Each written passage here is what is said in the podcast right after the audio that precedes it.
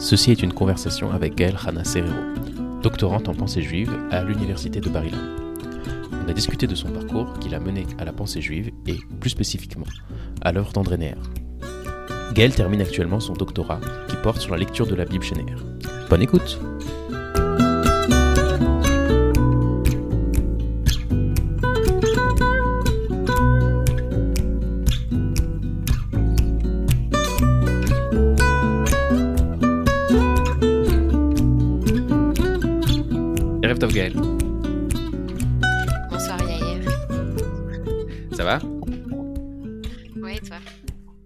Est-ce que je peux essayer de te, te présenter rapidement et puis ensuite tu compléteras euh, pour tout le monde? Vas-y, vas-y. Le... Donc, Gaël Rana Serrero, d'origine de Lyon, Anciennement. Ouais. de Lyon, euh, anciennement Sebag. Tu es à, la... à une place où beaucoup euh, probablement euh, voudraient être, c'est-à-dire vers la fin de ton doctorat, sur Ouais, la pensée d'André. Ouais. Vraiment, genre, j'imagine que beaucoup de doctorants qui viennent de commencer euh, t'envient maintenant d'être à la porte euh, de la thèse et de, ter- de terminer un travail qui a duré plus de six ans? C'est comme ça? Ouais, je suis dans la sixième année. Et là, euh, la date, euh, la date butoir, c'est le 1er janvier. Donc un doctorat sur la pensée d'André Neher. Alors on va, on va parler d'André Neher, on va expliquer qui est André Neher, mais avant tout, est-ce que tu peux nous dire comment est-ce que tu es arrivé là? Comment est-ce que tu es arrivé à faire un doctorat sur euh, un penseur euh, juif français d'origine alsacienne que peu de gens connaissent?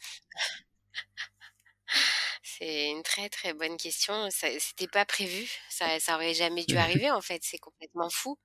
Et après, quand j'ai recollé les, les morceaux du puzzle, et ben finalement, ça aurait peut-être pu arriver, même sans autrement. Ça veut dire que j'ai découvert qu'il était passé à Lyon, qu'il était, qu'il avait même enseigné dans le lycée où moi j'ai étudié. Donc après, j'ai retrouvé des traces en fait où j'étais passé, où lui aussi il était passé, sans le savoir. Euh, mais si tu veux que je te fasse l'histoire euh, depuis le début, André Neher, il m'est tombé dessus la nuit de mon alia. J'avais jamais entendu parler de lui avant. Euh, jamais. J'avais jamais vu son nom. euh, ce, qui est, ce qui est fou en vérité, alors que j'avais fréquenté les mouvements de jeunesse, par exemple, euh, à Lyon. Oui. Un peu tous les mouvements de jeunesse. En plus, j'appartenais pas à, à un mouvement de jeunesse. J'avais testé un petit peu tous les mouvements de jeunesse.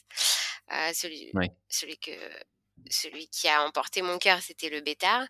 Mais euh, j'étais passée au euh, euh, j'avais fait des visites au Dror, à la Chomère à Tsaïr, au Bnei Akiva. Enfin bon, il y, avait- il y avait eu plein de choses. Et j'avais jamais entendu Ouais. parler d'André Neher. Mhm. Euh, donc la nuit de mon alia, je venais euh, pour euh, faire euh, le programme Remdat Adarom à Netivot avec le Rav Kling. Ouais. Ce, qui, ce, qui, ce qui, ça aussi n'était pas prévu à la base. Je devais faire l'Ulpan Etzion à Jérusalem. Et, Mhm. Et c'est ce qu'on avait euh, pensé avec mes parents.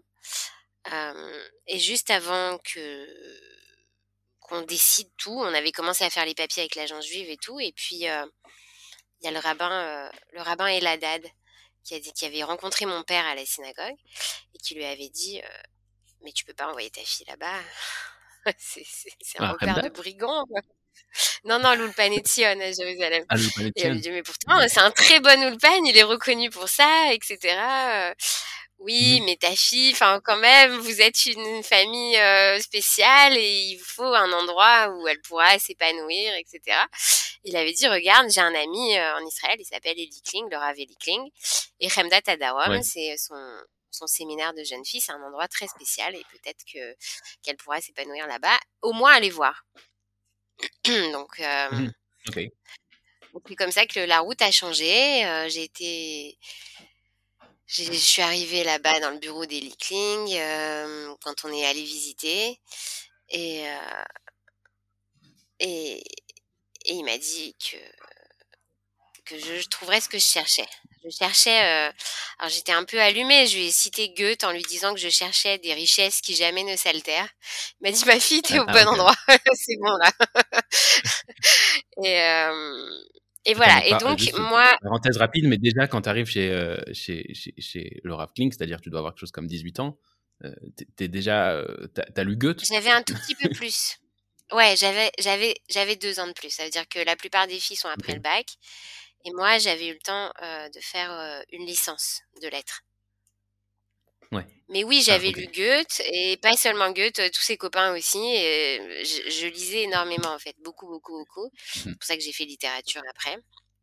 J'avais lu toute la bibliothèque du quartier, la bibliothèque enfant et la bibliothèque adulte, parce qu'après, il n'y avait plus rien à lire. Et donc, les bibliothécaires disaient rien, me voyaient passer. Et après, j'étais cachée là-bas dans les rayonnages, et bon, elles disaient rien. Après, je repartais avec mon caddie plein de livres, et voilà. Mais, mmh. mais donc. Et attends, ce qui t'accroche dans toutes ces lectures, c'est la littérature, c'est la philosophie, c'est.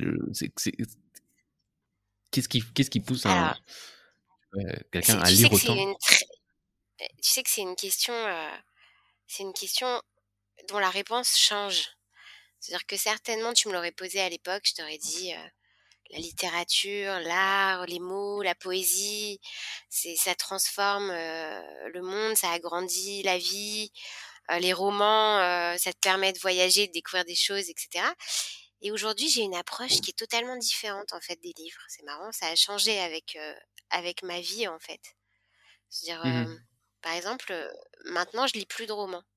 Je, je lis plus, je lis presque plus ce qu'on appelle le rôle.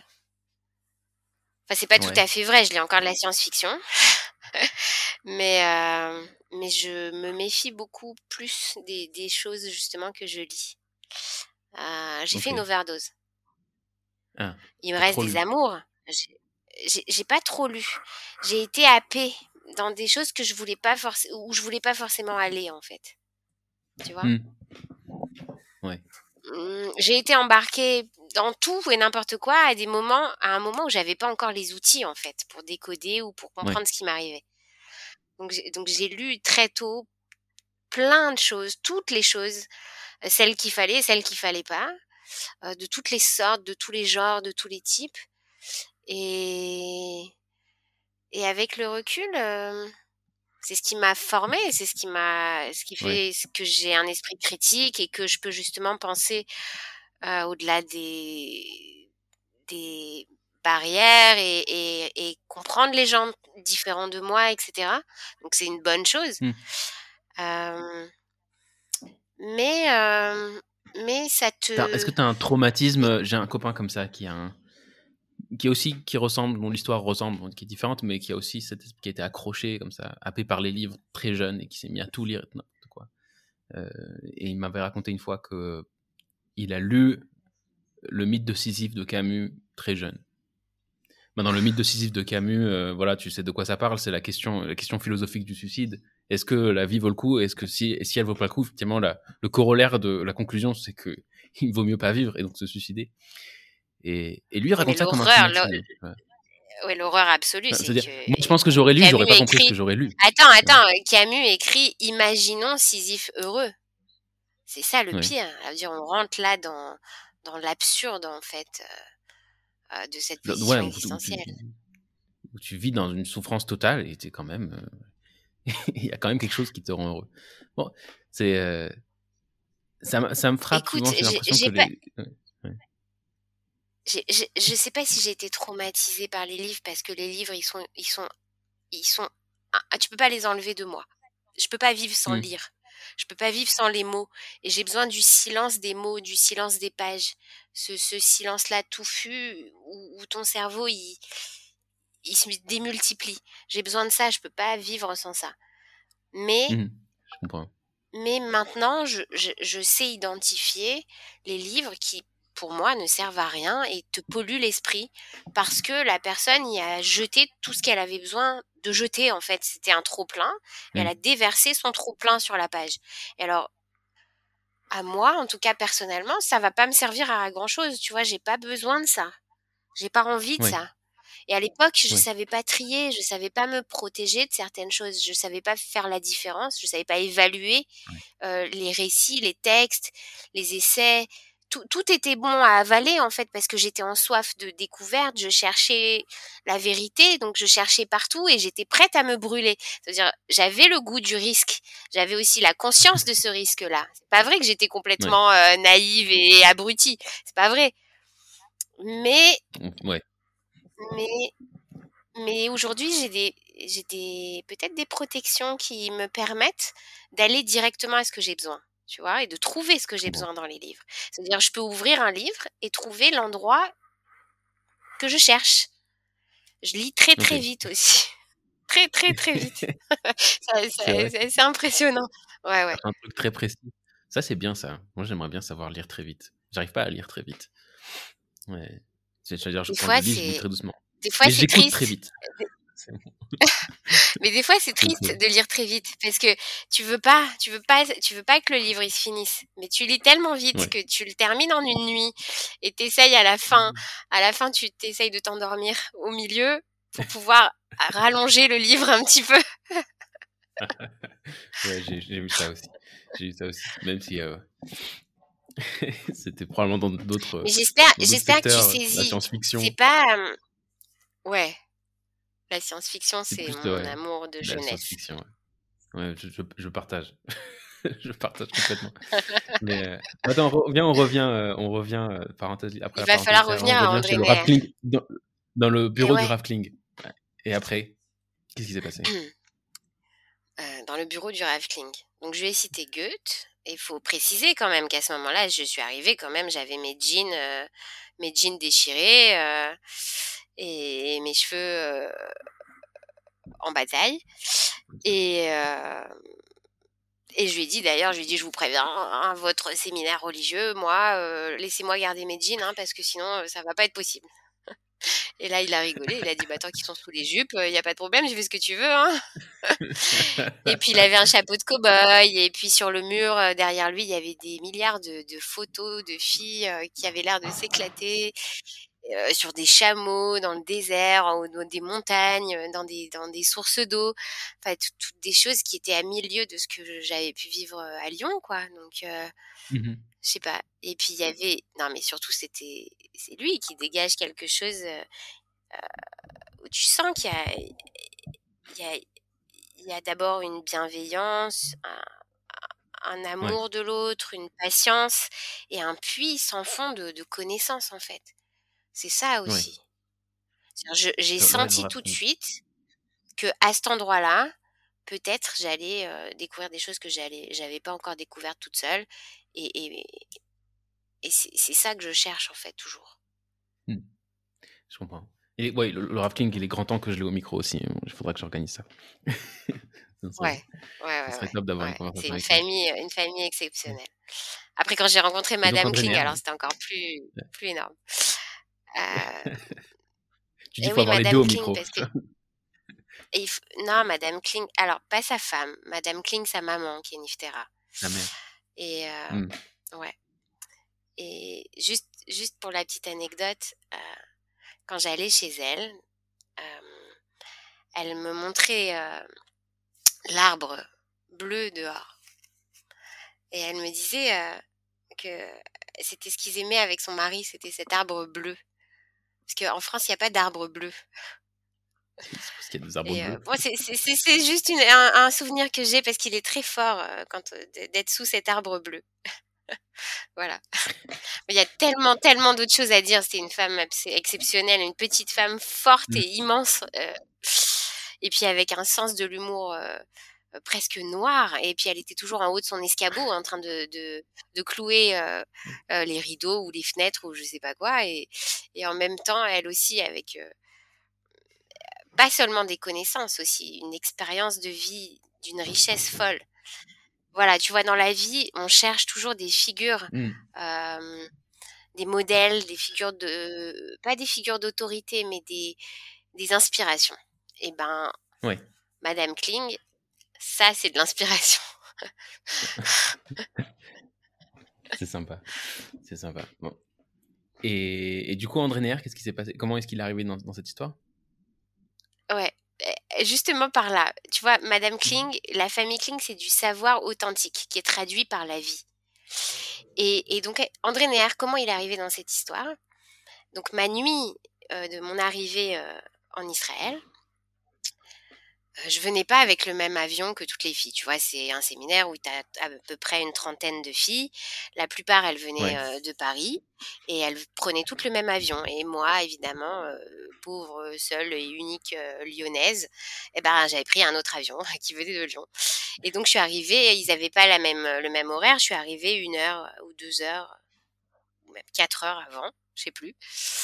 Et il est venu me chercher en premier, et puis après, on s'est assis à l'aéroport pour attendre l'avion suivant. Parce qu'il est venu avec sa camionnette, et le, le but, c'était de mettre tout le monde dans la camionnette et de, de ramener tout le monde à Netivot. Et, euh, et c'est long, 4 heures à l'aéroport, surtout quand on, on, arrive pour la première fois en Israël, qu'on est tout intimidé. Euh, et que même s'il a l'air très passionnant, ce grand rave avec la grande barbe et le chapeau de cow-boy, bon, on n'est pas tout de suite prête à, tout, tout, lui raconter, quoi. Et heureusement, dans son sac, il avait un livre. Ça m'a sauvé. Ce livre-là, c'était un petit livre d'André Neher, tu t'en doutes, et c'était Jérémie. Mmh et j'ai lu Jérémie en entier cette nuit d'aéroport. Et, et j'ai commencé à pleurer. Et après, il faut que tu saches que j'ai pleuré toute l'année. Et en fait, dans les moments les ah plus importants de ma vie, je pleure. Ouais, parce que les larmes, elles, ah euh, elles traduisent mieux que les mots euh, mes émotions qui parfois débordent en fait euh, tout ce que je peux, tout ce que je peux exprimer. Qu'est-ce qui t'a, qu'est-ce qui t'a marqué dans ce livre? Je, me souviens de l'avoir lu aussi, Jérémy, et je me souviens pas de grand chose. Je me souviens à la fin où il présente le monde comme cette scène de théâtre où les il y a cette, cette, à la fin, à la fin, il, parle de que, que, le monde est une pièce, l'histoire est une pièce de théâtre dans laquelle on est, chacun doit jouer son rôle, mais pas oublier que c'est un rôle dans une pièce de théâtre. Il doit son rôle très sérieusement, mais à la fin, euh, les acteurs se retrouvent sur la scène et, et, saluent l'audience. Je me souviens, je pense que de ça euh, ah, dans, ce livre. Est-ce que, qu'est-ce qui t'a marqué toi dans ce livre? C'est marrant que tu dises ça. Euh, bah, il y a beaucoup de choses dans ce livre, qui est tout petit en fait et très fort, et qui raconte l'histoire de Jérémie, mais qui la raconte de manière vécue, de manière vivante. dire, on est dans la peau de Jérémie, dans presque dans la tête de Jérémie, on le suit quand il est petit enfant et qui devient prêtre à, à, Shiloh, avec la malédiction des prêtres de Anatote. Euh, qui les poursuit de génération en génération. Et, euh, et lui, justement, il pense qu'il est... Enfin, il n'est pas prêt à ça. D'ailleurs, la, prophétie lui tombe dessus euh, par hasard. Et, et, il pense que c'est... au début, il pense que c'est une malédiction. Il pense que c'est quelque chose qui est injuste, que l'élection est quelque chose mmh. d'injuste. En fait, je crois que c'est ça qui m'a parlé en premier, tu vois, en tant que, que jeune enfin, encore presque adolescente finalement, tu vois, avec tous les, tout ce que je pouvais avoir vécu en, France et, ce décalage que je ressentais justement, euh, j'étais pas bien, j'étais pas à ma place en France. Et quand j'ai lu que, que Jérémy, eh ben, il avait un problème lui aussi de d'identité, de, place, de, de, de décalage euh, entre avec son identité juive, qui comprenait pas ce que ça voulait dire d'être élu, et que au fur et à mesure du livre, il comprend que l'élection, c'est pas forcément uniquement le fait d'être différent et d'être mis à l'écart et d'être montré du doigt et d'être mmh.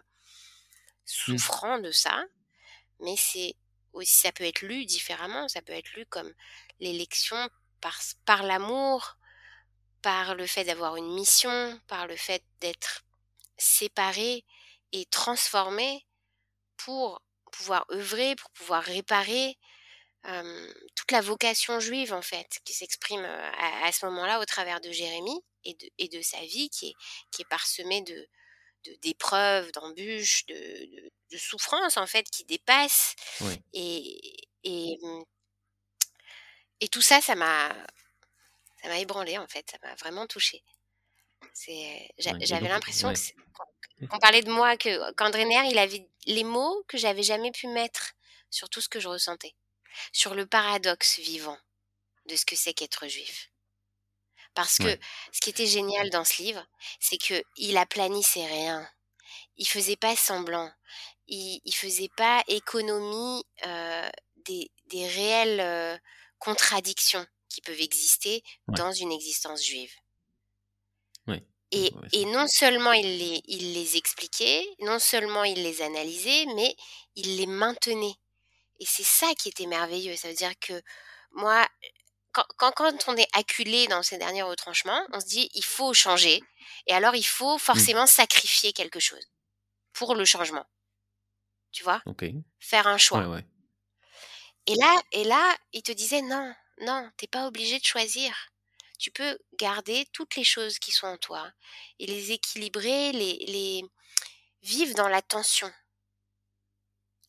Dans le paradoxe. Alors, oui, non, non. On va en parler de l'attention parce que je pense que c'est un des gros sujets qu'on va devoir éclaircir euh, dans, la pensée d'André Nier. Mais avant, avant d'y arriver, tu as continué après avec André Nier jusqu'à maintenant, ce qui doit faire maintenant presque, presque plus une décennie, quoi. Alors là, maintenant, ça fait presque 20 ans, en fait. Ça fait. Ah, ça fait... Parce que ça fait. Alors, il faut que tu saches que moi et le temps, c'est un rapport très particulier très très particulier. D'ailleurs, je fais des recherches sur le temps justement euh, avec André Neher et tout. Mais c'est pas, ça doit pas être pour rien. Euh, donc, on est mariés depuis 15 ans et je crois que j'ai fait mon alia à peu près depuis. Euh, il y a eu 3 ans et après 15 plus 3, ça fait 18. voilà. Et donc, et donc, tu commences à eu cette vocation depuis le début de faire une grande carrière académique, littéraire, philosophique, jusqu'à faire un doctorat sur sur un penseur juif? Donc, tu t'es lancé dans cette carrière de façon consciente? Euh, C'était pas le projet, c'était pas le but. Quand j'étais en France et que je mmh faisais de la littérature française, je m'étais imaginé écrivain ou prof, peut-être philosophe, effectivement, mais je m'étais imaginé dans la littérature.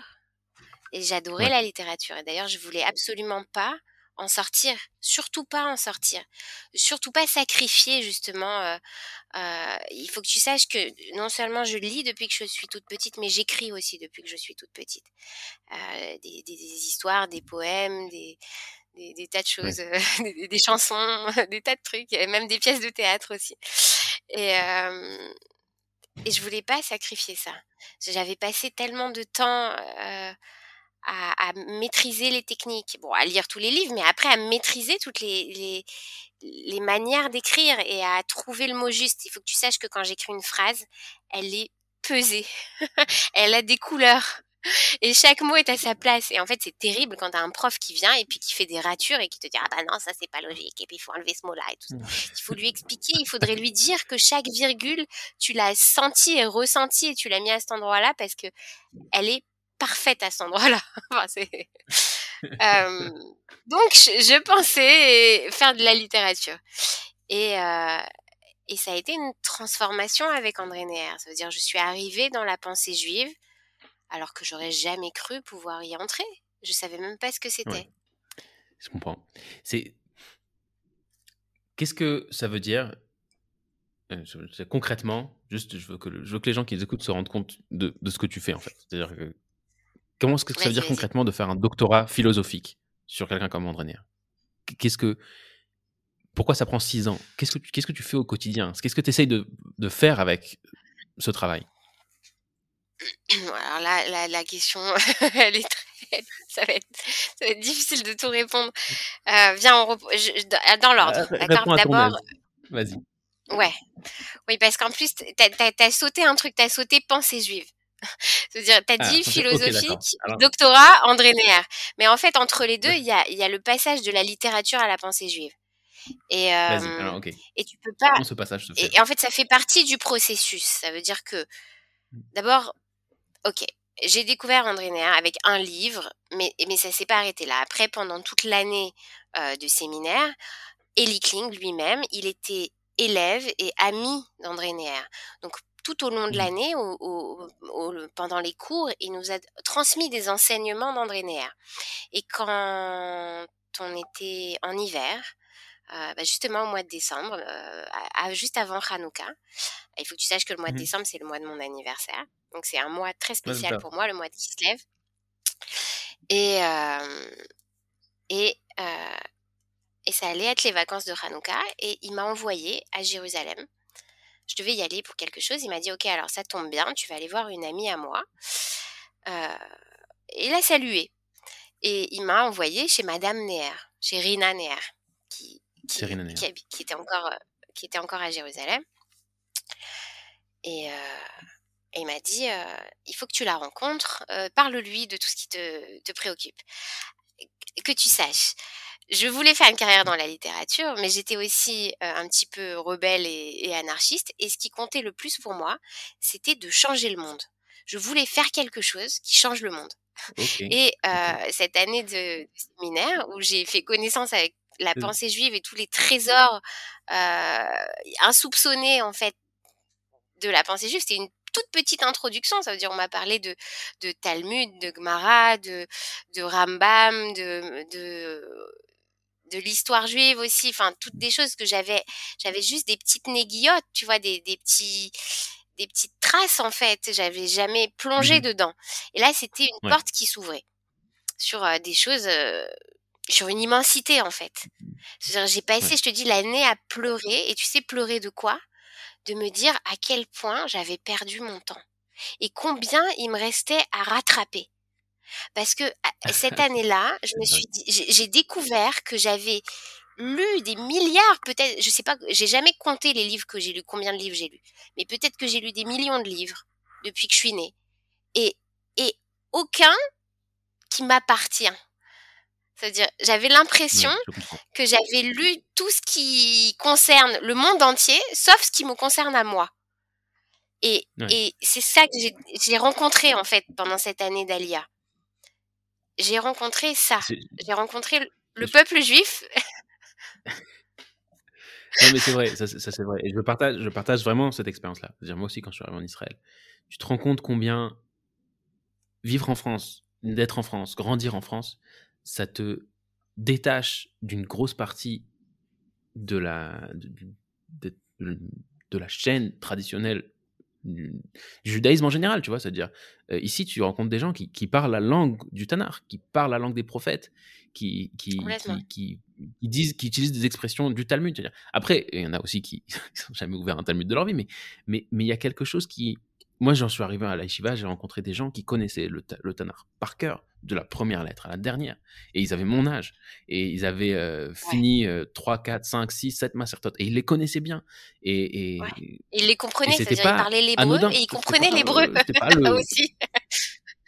ils comprenaient l'hébreu. Et, et, je me suis dit, j'ai passé, euh, comme toi, comme toi, j'ai eu cette espèce de peut-être moins fort, mais, mais et cette réalisation qu'on a passé on a, on a, on a dévoué, dévoué, une partie de notre ma jeunesse, etc., à, se faire à une culture qui était qui, est intéressante, qui est incroyable, qui est très forte, mais qui n'est pas la mienne.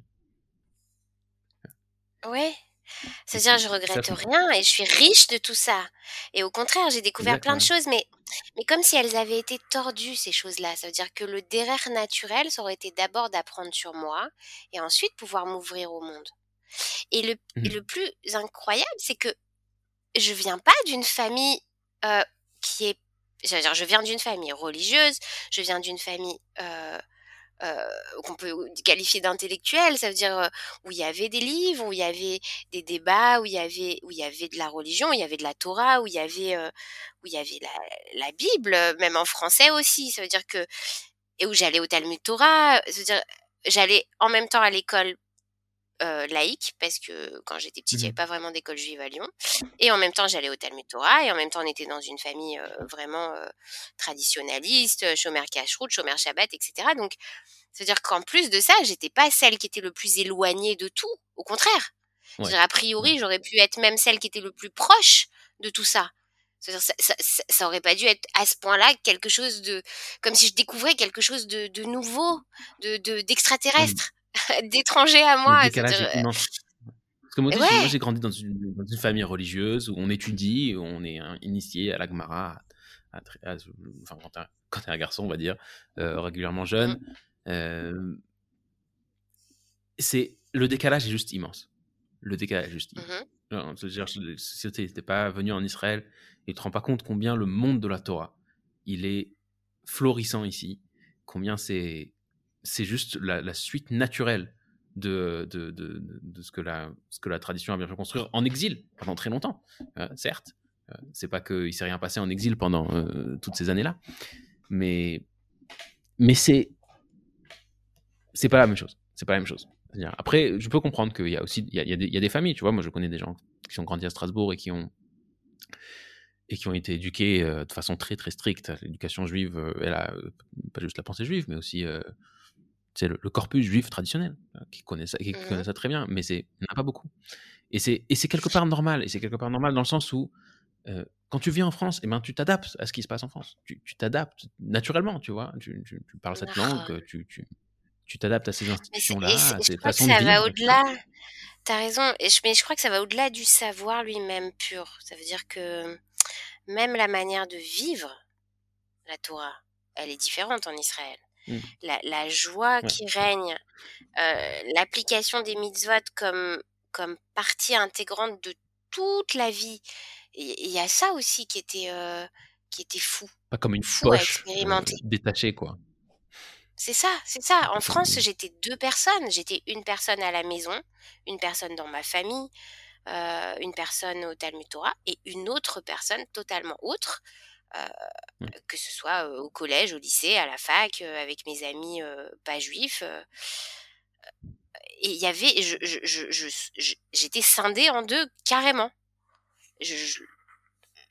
Et, et je pense qu'il y avait beaucoup de souffrance qui, qui, qui, se- qui venait de là en fait. Ouais, je sais pas si moi j'en ai souffert. Mais, mais, mais si tu veux, en arrivant en Israël, je l'ai, je l'ai ressenti. Quoi. Je l'ai ressenti pas, pas, pas en tant que souffrance, mais en tant que. Comme si j'avais. euh, J'avais du retard, quoi. T'étais en retard. T'étais, euh, comme s'il y avait un. Pas un mensonge, mais une illusion. tu vois. Une, un voile, tu vois. Quelque chose qui s'était. euh, un brouillard de lequel tu sortais, tu vois. mais. euh, Ouais. Et en même temps, Et ça, je reviens, ouais, je reviens à la, à la, ouais, vas-y, reviens, reviens. si tu. Ouais, ouais. Je reviens à la pensée juive. Parce que je sens qu'on va beaucoup digresser dans cette conversation et, c'est super. Oui, j'ai peur je vais aussi. essayer de Ouais, revenir ouais. sur la, je suis très, sur la, je suis très comme ça. Alors fais attention, si toi aussi t'es comme ça, il faut absolument qu'on arrive au moins un minimum à se cadrer parce que sinon ça va être une catastrophe. Ok, ok, je vais, je vais modérer un petit peu. Donc, attends, donc je reviens, je reviens. Donc, euh, tu, parlais du pas- de ton passage de la littérature à, à- à la pensée Oui, juive. voilà. Avant, avant Alors voilà, d'arriver donc à on est arrivé à la pensée juive, d'accord? Voilà. Oui. Et donc il y a, il y a là euh, des, des, des, des rémasim, des, des, des traces d'André des, des... Il, il apparaît, il commence à apparaître. J'arrive chez Madame, Madame Neher et je lui dis euh, euh, éclairez-moi, je veux changer le monde.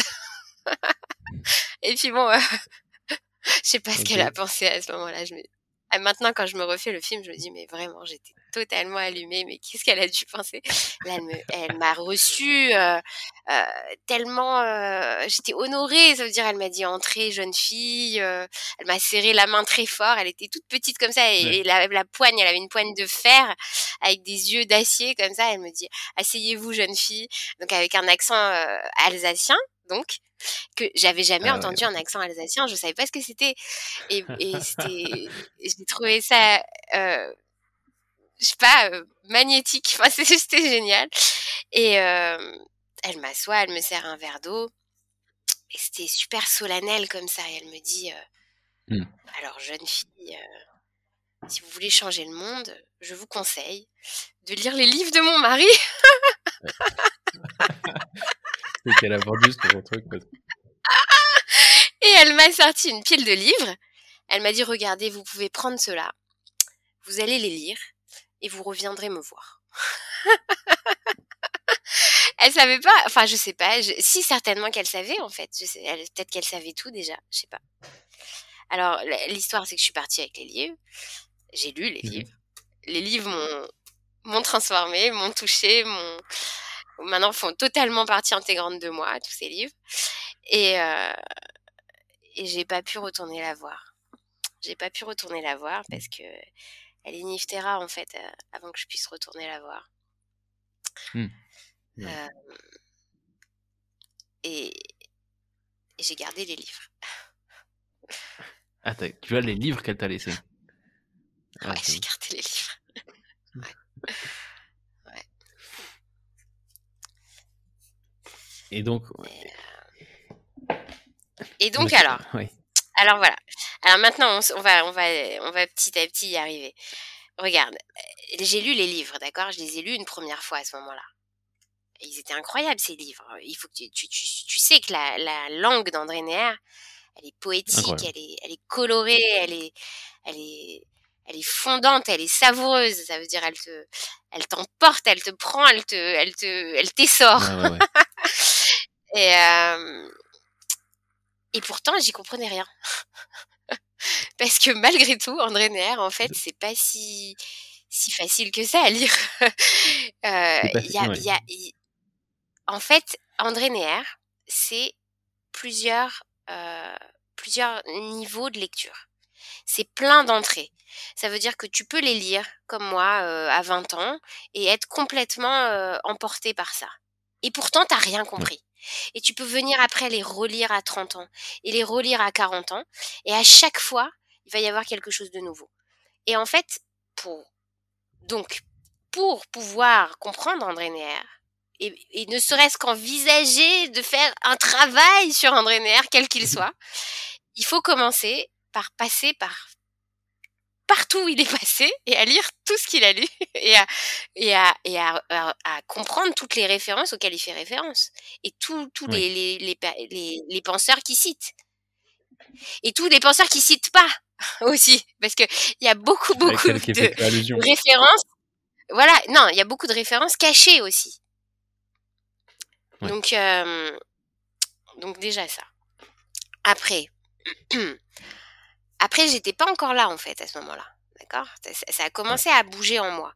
Mais après que j'ai terminé mon année d'Alia, euh, toujours dans cette optique de rien sacrifier, j'avais décidé euh, d'aller euh, faire un, un, master de littérature française à l'université de Barilan, tu vois, pour continuer mmh et entretenir ce que je, ce que j'avais fait, ce que j'avais commencé.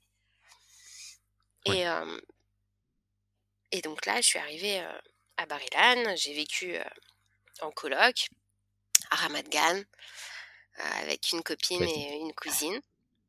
Bah, voilà, les meilleures années, les années les plus sympas. avec tous les, petits Français de Barilan et, et les, le projet Nechama et les cours du Rav Citruc, toutes ces choses-là.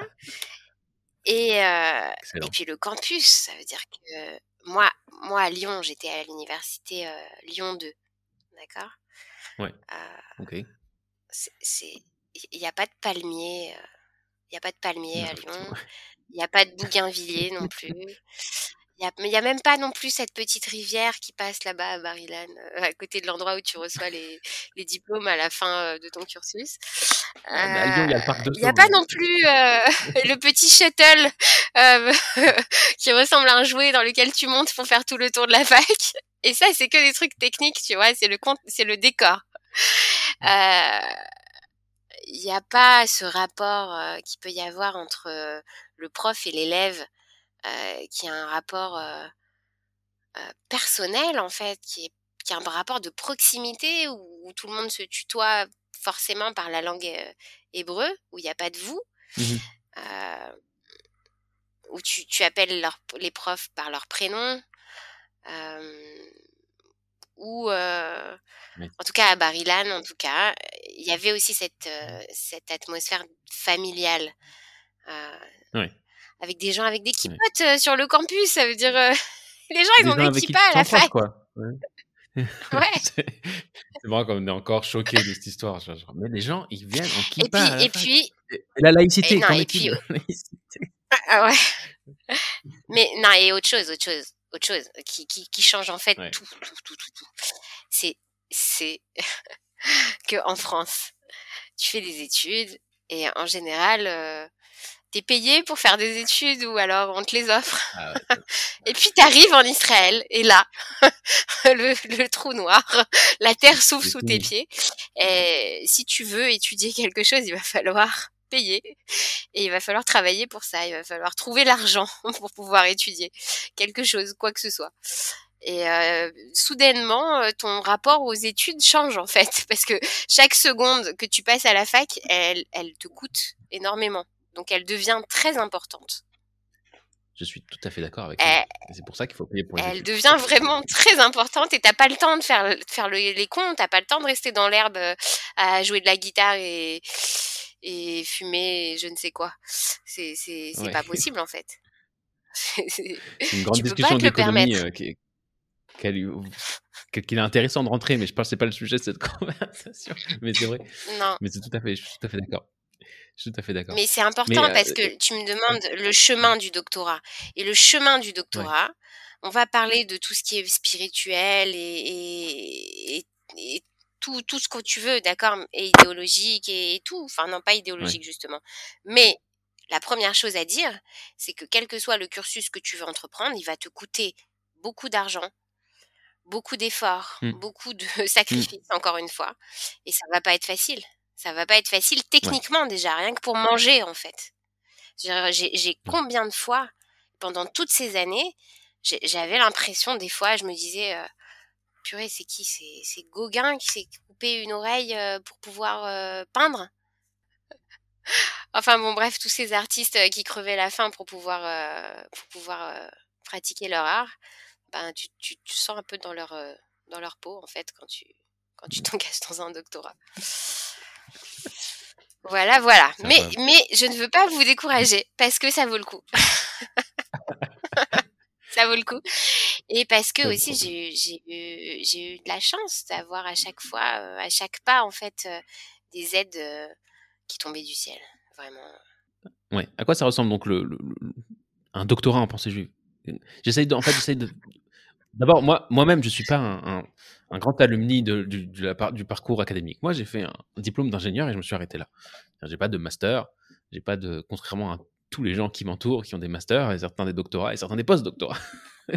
je suis j'ai une petite licence et tout va bien, mais, mais j'essaye de comprendre qu'est-ce qui, se passe en fait. C'est-à-dire comment est-ce que, comment un, qu'est-ce qui se passe dans ce doctorat? Qu'est-ce que, tu cherches? Qu'est-ce que tu, qu'est-ce que essayes de montrer? Qu'est-ce que ce travail est censé produire à la fin? Ok. Alors, tu sais, je vais pas répondre tout de suite à ta question, Ron. T'as compris que je vais pas pouvoir. je vais essayer après, mais... ouais, voilà. on n'a pas vu comment comment la littérature, elle se transforme en André Néer, en fait, à un moment donné. Euh, et c'est là que le, doctorat il commence.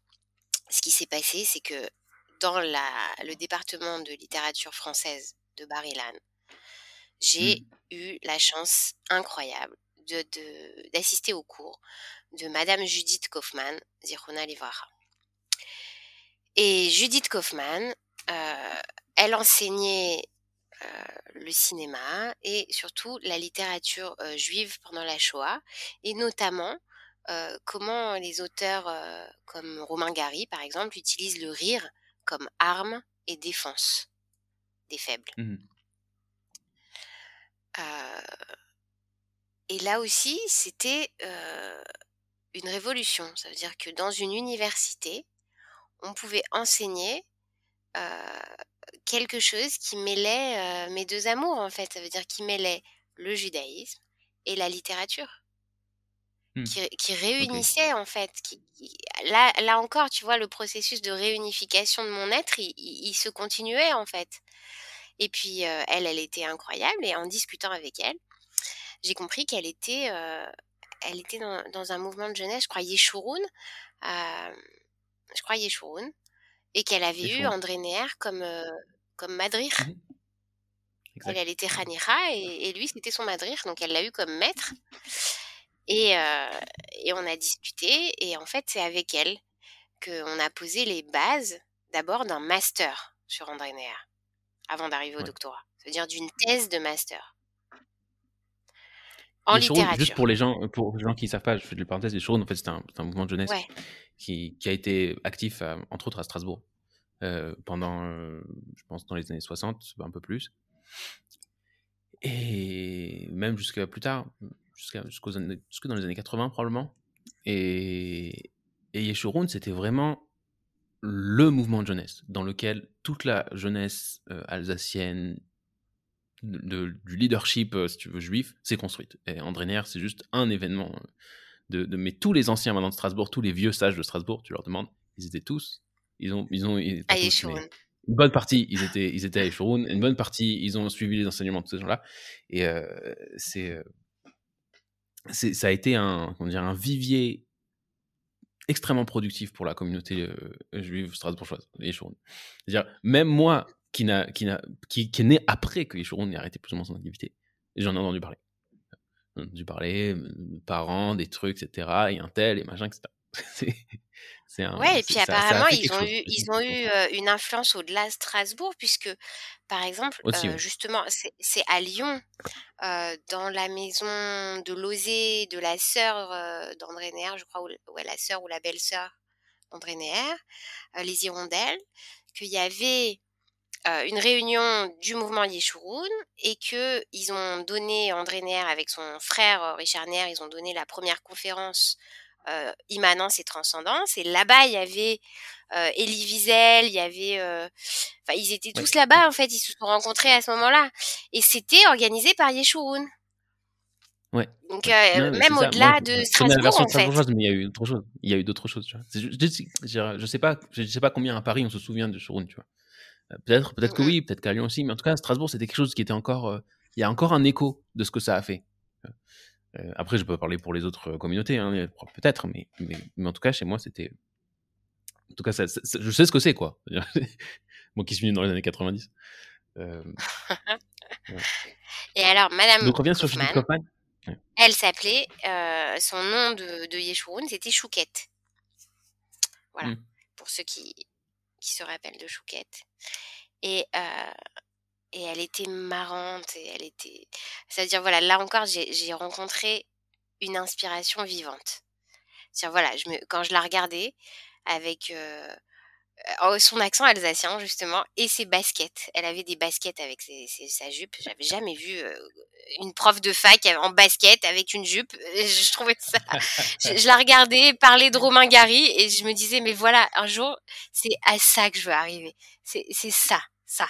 Voilà c'est ça. Ça, c'est c'est le top. C'est. Tu veux dire là, tu veux dire l'espèce de, de, le, comment dire le rapprochement de à la fois de la une connaissance profonde de, de, de la vie et une espèce de un calme, une nonchalance, pas de se prendre au sérieux, pas le le prof de fac guindé, euh, ça, vraiment le une simplicité, une proximité et puis encore une fois, ça veut dire la la la elle vit ce qu'elle dit. Elle transmet parce qu'elle le vit. et puis elle le fait, c'est fin, c'est intelligent, c'est bidiouk, ça veut dire les textes qu'elle te, qu'elle te transmet, ils te, ils te, ils te, ils te, ils peuvent que te toucher en fait parce qu'elle a choisi bidiouk, le texte qu'il fallait, l'endroit qu'il fallait, tout était calculé et pourtant ça n'avait pas l'air et puis elle avait le temps pour chacun. C'est-à-dire que je me rappelle combien de fois on s'est assises toutes les deux sur le banc devant la bibliothèque de français là-bas, euh, euh, dans ce petit coin comme ça, et, et, elle écoutait, elle écoutait même des choses qui avaient aucun rapport avec euh, la littérature. Mmh. Et, et, elle avait cette espèce de cynisme, de, cette espèce d'ironie comme ça, un, humour, très, froid, ouais, froid et en même temps euh, qui t'éclate quoi. enfin bref, donc euh, donc voilà, donc avec elle on a on a on a imaginé euh, la thèse de, de, master. Et il fallait tirer l'épingle du jeu pour pour que une thèse de master sur André Neher puisse rentrer en littérature française. Parce que là j'étais en littérature française. Donc on a décidé de travailler sur le prophétisme en partant en fait de la langue et de la différence ou de la proximité qu'il peut y avoir avec la poésie. Tu vois, poésie et prophétisme. Et donc ma thèse de master, elle s'est appelée le prophétisme au quotidien. Mmh. et, On va y arriver aussi, ouais. Mmh et donc ça, c'était les premiers prêts vers André Neher. Et, et ce qui s'est passé, c'est que mmh, à la fin de ma première année donc à Barilan, et ben Judith Kaufmann nous a quittés. Elle est niftéra d'un cancer. Et, et donc, oh, j'ai pas pu. Enfin, on n'a pas pu faire le, doctor, enfin, le, master ensemble, quoi. J'ai changé de, j'ai dû changer de prof. Oui. Et, et donc, le prof qui a pris la relève, tu le connais C'est le professeur Gary Moll. Mmh voilà. Mais ça a été très, très difficile de, de continuer sans elle, en fait. Oui. C'est vraiment parce que parce qu'il y avait entre elle et moi quelque chose que que j'ai pas retrouvé après. Ouais. ouais. C'était vraiment un guide, tu vois. Et, ouais. Et malgré ça, tu as continué? Ben oui, je lui devais de continuer. En fait aussi, c'est ça qui s'est passé au fur et à mesure que j'ai avancé vers André Neher. Il, il, y a eu plein de choses qui m'ont qui, ont fait que je devais continuer, pas pour moi, pour les autres. C'est-à-dire quand, quand Madame Neher, elle m'a mis les, dans les mains les livres de son mari et qu'ensuite elle est Je, je, lui devais de faire quelque chose avec ça. Je, je, mmh. je pouvais pas rester ingrate comme ça, c'était pas possible. Et elle, et elle, Madame Kaufmann, c'est pareil. cest dire elle, elle, elle, a été là, elle m'a, elle m'a ouvert les yeux, elle m'a accompagnée, elle m'a donné plein de lumière. Et j'allais rester là, rien faire avec tout ce qu'elle m'a donné. C'est pas possible. C'est-à-dire, quelle que soit la difficulté que tu as avec tes sentiments, ben, tu peux pas rester assis tu vois, tu peux pas, tu es obligé de... Ouais, je comprends. obligé, en fait, tu es obligé, tu peux pas. Ouais. tu peux faire autrement. tu t'es senti astreinte à... C'était une mitzvah, tu vois, tu n'avais pas le choix. pas le choix.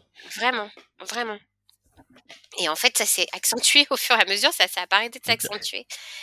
Euh, après, donc après, alors après tu vas comprendre. Donc c'est toujours cette problématique étudiante d'être euh, au Hadash, euh, nouvel immigrant seul en Israël, et tu dois pouvoir payer tes études et vivre en même temps. Et donc il faut que tu travailles. Euh, donc la première, est-ce que j'ai fait J'ai essayé j'ai fait comme ça. Je me suis dit, bon, je vais faire un master. Le master, c'est deux ans. La première année, je vais mettre tous les cours. Ça veut dire que je vais faire un, comme un double cursus en, dormant quasiment sur le campus. Enfin, j'habitais à côté, mais je veux dire, j'ai étudié de, de 8 heures du matin à 8 heures du soir. J'avais que ça à faire et j'adorais ça en plus, donc euh, c'était génial. J'allais à tous les cours que je pouvais aller. Donc j'ai pris tous les cours. J'ai fait tous les cours la première année en me disant dans ma tête, ben comme ça la deuxième année, tu vas te consacrer à écrire la thèse uniquement et à travailler pour vivre. Parce que tu tu pourras pas autrement. Et la première année, je m'étais dit, voilà, la première année, il y a le Salclita. Je vais utiliser le Salclita. Et euh, j'avais eu la bourse euh, de Ami euh, avec. Mmh. Ils nous ont vraiment sauvés. Et, et en fait, la deuxième année, donc là, je m'étais dit, voilà, je vais écrire ma thèse, machin, et je cherchais un travail. Et là, c'est Ellie Kling, donc le Rav Kling, qui m'a dit, écoute, j'ai un ami qui cherche une madricha. Et cet ami, c'est le Rav Eli Khan, du kibbutz En Native, qui a un ulpan de conversion. Et ils ont besoin d'une madricha pour cet ulpan. Donc c'est comme ça que j'ai atterri la deuxième année de mes études de master à Barilan, au kibbutz En Native avec euh, comme projet d'écrire tout mon master, enfin toute ma thèse quoi de master sur le prophétisme, tout en étant Madricha Lulpan Et j'ai découvert que André Neher était passé à Ena Native. Non seulement il était passé au kibbutz, mais il était passé à un moment clé qui raconte dans un de ses livres, euh, je crois que c'est dans l'entretien avec Richard Malka, euh, le bonheur, le dur bonheur d'être juif.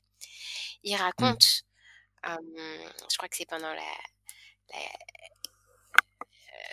c'est quoi C'est en 67, 68, quelque chose comme ça. Euh, il est, ils sont à. Bah non, c'est pas après, c'est juste avant. Juste Je sais plus exactement à quel moment c'est. Heu, tu m'excuseras, là, il est tard, mais mais il raconte que, heu, ils sont là-bas au kibboutz et qu'il y a les sirènes qui retentissent parce qu'il y a des roquettes, d'accord? Et ils sont Mmh. obligés et c'est pendant Shabbat en plus, c'est vendredi soir, je crois et ils sont obligés de courir tous ensemble avec les les du kibboutz, heu, dans le miklat et là, André Neher écrit, j'ai j'avais, heu, cette pensée folle. Je me disais que j'étais prêt s'il fallait à sortir, heu, avec les heu, se défendre s'il fallait se défendre. Mais j'avais ce rêve fou de parce qu'il continuait à chanter, en fait, les Zémirot Shabbat dans le miklat et Ouais. et il se disait: «Qu'est-ce qui se passerait si on sortait en chantant?» et et il dit: «Mais si si je chante, alors je peux plus, je peux plus utiliser, utiliser les armes, mais je suis prêt à prendre les armes». Il dit: «Mais si je prends les armes, alors je pourrais plus chanter» et et là, il parle, en fait, de la différence qu'il peut y avoir entre David et et Shlomo. Pourquoi il y en a un qui Ouais. qui bâtit le Beth et l'autre non, parce qu'il y en a un qui qui défend et qui qui conquiert, heu, la terre d'Israël et l'autre qui va qui a qui a pas de sang sur les mains et qui va qui va pouvoir construire le Beth Amikdash. Et c'est ce rêve, ouais. Vas-y, vas-y. Ouais, je comprends. Non, c'est c'est c'est je je connais bien cette, heu, ce qu'on dit, on dit souvent, c'est-à-dire c'est souvent c'est quelque chose qu'on entend souvent. Pourquoi est-ce que David n'a pas eu le le mérite de construire le Beth? Parce qu'il avait du sang sur les mains de toutes les guerres qu'il a faites et que Shlomo Shlomo non, il n'a pas eu de il n'a pas il a pas fait des guerres, il a tué personne et du coup, heu, Shlomo, heu, dont dont le nom signifie la paix, construit le Beth. Il y a toujours quelque chose qui m'a dérangé parce que Mmh. Quelque part, c'est en face de la difficulté dans lequel tu t'es mesuré, dont on se rend compte de qui tu es vraiment. Et, et le fait de pas avoir fait de guerre, le fait de ne pas avoir à- à- de pas avoir dû rencontrer le mal,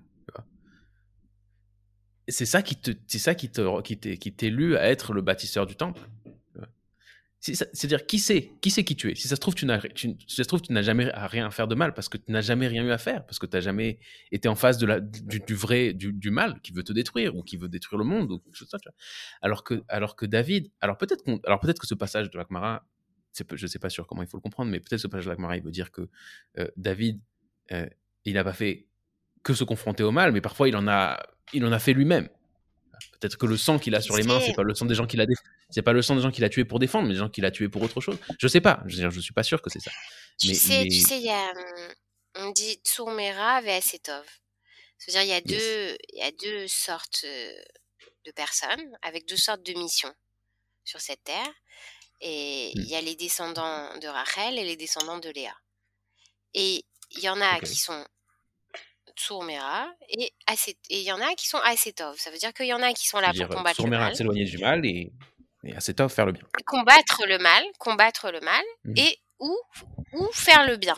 Et en fait, c'est deux deux sortes de personnes différentes de nature. C'est-à-dire que ils, ils sont ils sont ils ont un- une, une mission dans ce monde et ils sont là pour faire ça. C'est-à-dire soit ils, ils ont les forces qui font qu'ils sont là pour combattre le mal, soit ils ont les forces qui sont là pour faire le bien. Et c'est deux, deux, deux choses qui sont nécessaires et qui sont nécessaires ensemble. Parce que toi, tu, tu dis c'est pas juste David, euh, Léomat Shlomo ou Shlomo Léomat David, mais en fait, tu peux pas les, les saisir seuls. Je veux dire, ils vont ensemble. C'est, c'est une complémentarité. C'est-à-dire, il n'y a pas seulement le- la construction du Beth Amikdash, c'est un grand honneur. Non, s'il n'y avait pas eu David avant, il n'y a pas Shlomo après, et s'il n'y a pas d'abord les, les guerres, alors il n'y a pas ensuite la possibilité de pouvoir construire le Beth Amikdash à Jérusalem, parce qu'il n'y a même pas de Jérusalem en fait. Donc tu peux pas les, les séparer, tu Mm. peux pas les prendre séparément. Tu peux pas. C'est vraiment les Tolédotes, c'est vraiment la chaîne des générations, et, et ils se complètent l'un et l'autre complètement, comme les enfants de Rachel et de Léa, et comme cette histoire de, de Asetov et, et, et Tsourmira Ah, avec laisse-moi Asetov, comme la différence qu'il y a aussi entre euh, euh, euh, entre euh, Yehuda et Yosef, si tu veux. Tu vois, c'est pareil, c'est la même chose, puisque Mm. c'est les descendants. Ouais. Je comprends, ce, je comprends ce que tu veux dire. Ce que tu dis, c'est quelque part, c'est pas ce que, ce que cette Gemara veut dire. C'est-à-dire que, que, que David n'a pas, n'a pas pu construire le, le Beth parce qu'il avait du sang sur les mains. Pas parce que le sang sur les mains l'empêche, mais parce que le sang sur les mains, c'est le signe qu'il doit faire autre chose.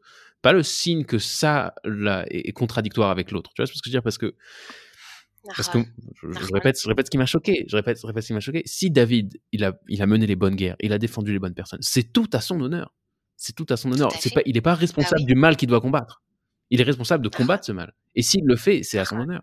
Et c'est au contraire, c'est quelqu'un qui comprend vraiment ce que c'est la paix. La paix, c'est pas, c'est pas, c'est pas s'abandonner, euh, c'est pas, c'est pas mettre sa, tête sous le, sous la guillotine gentiment.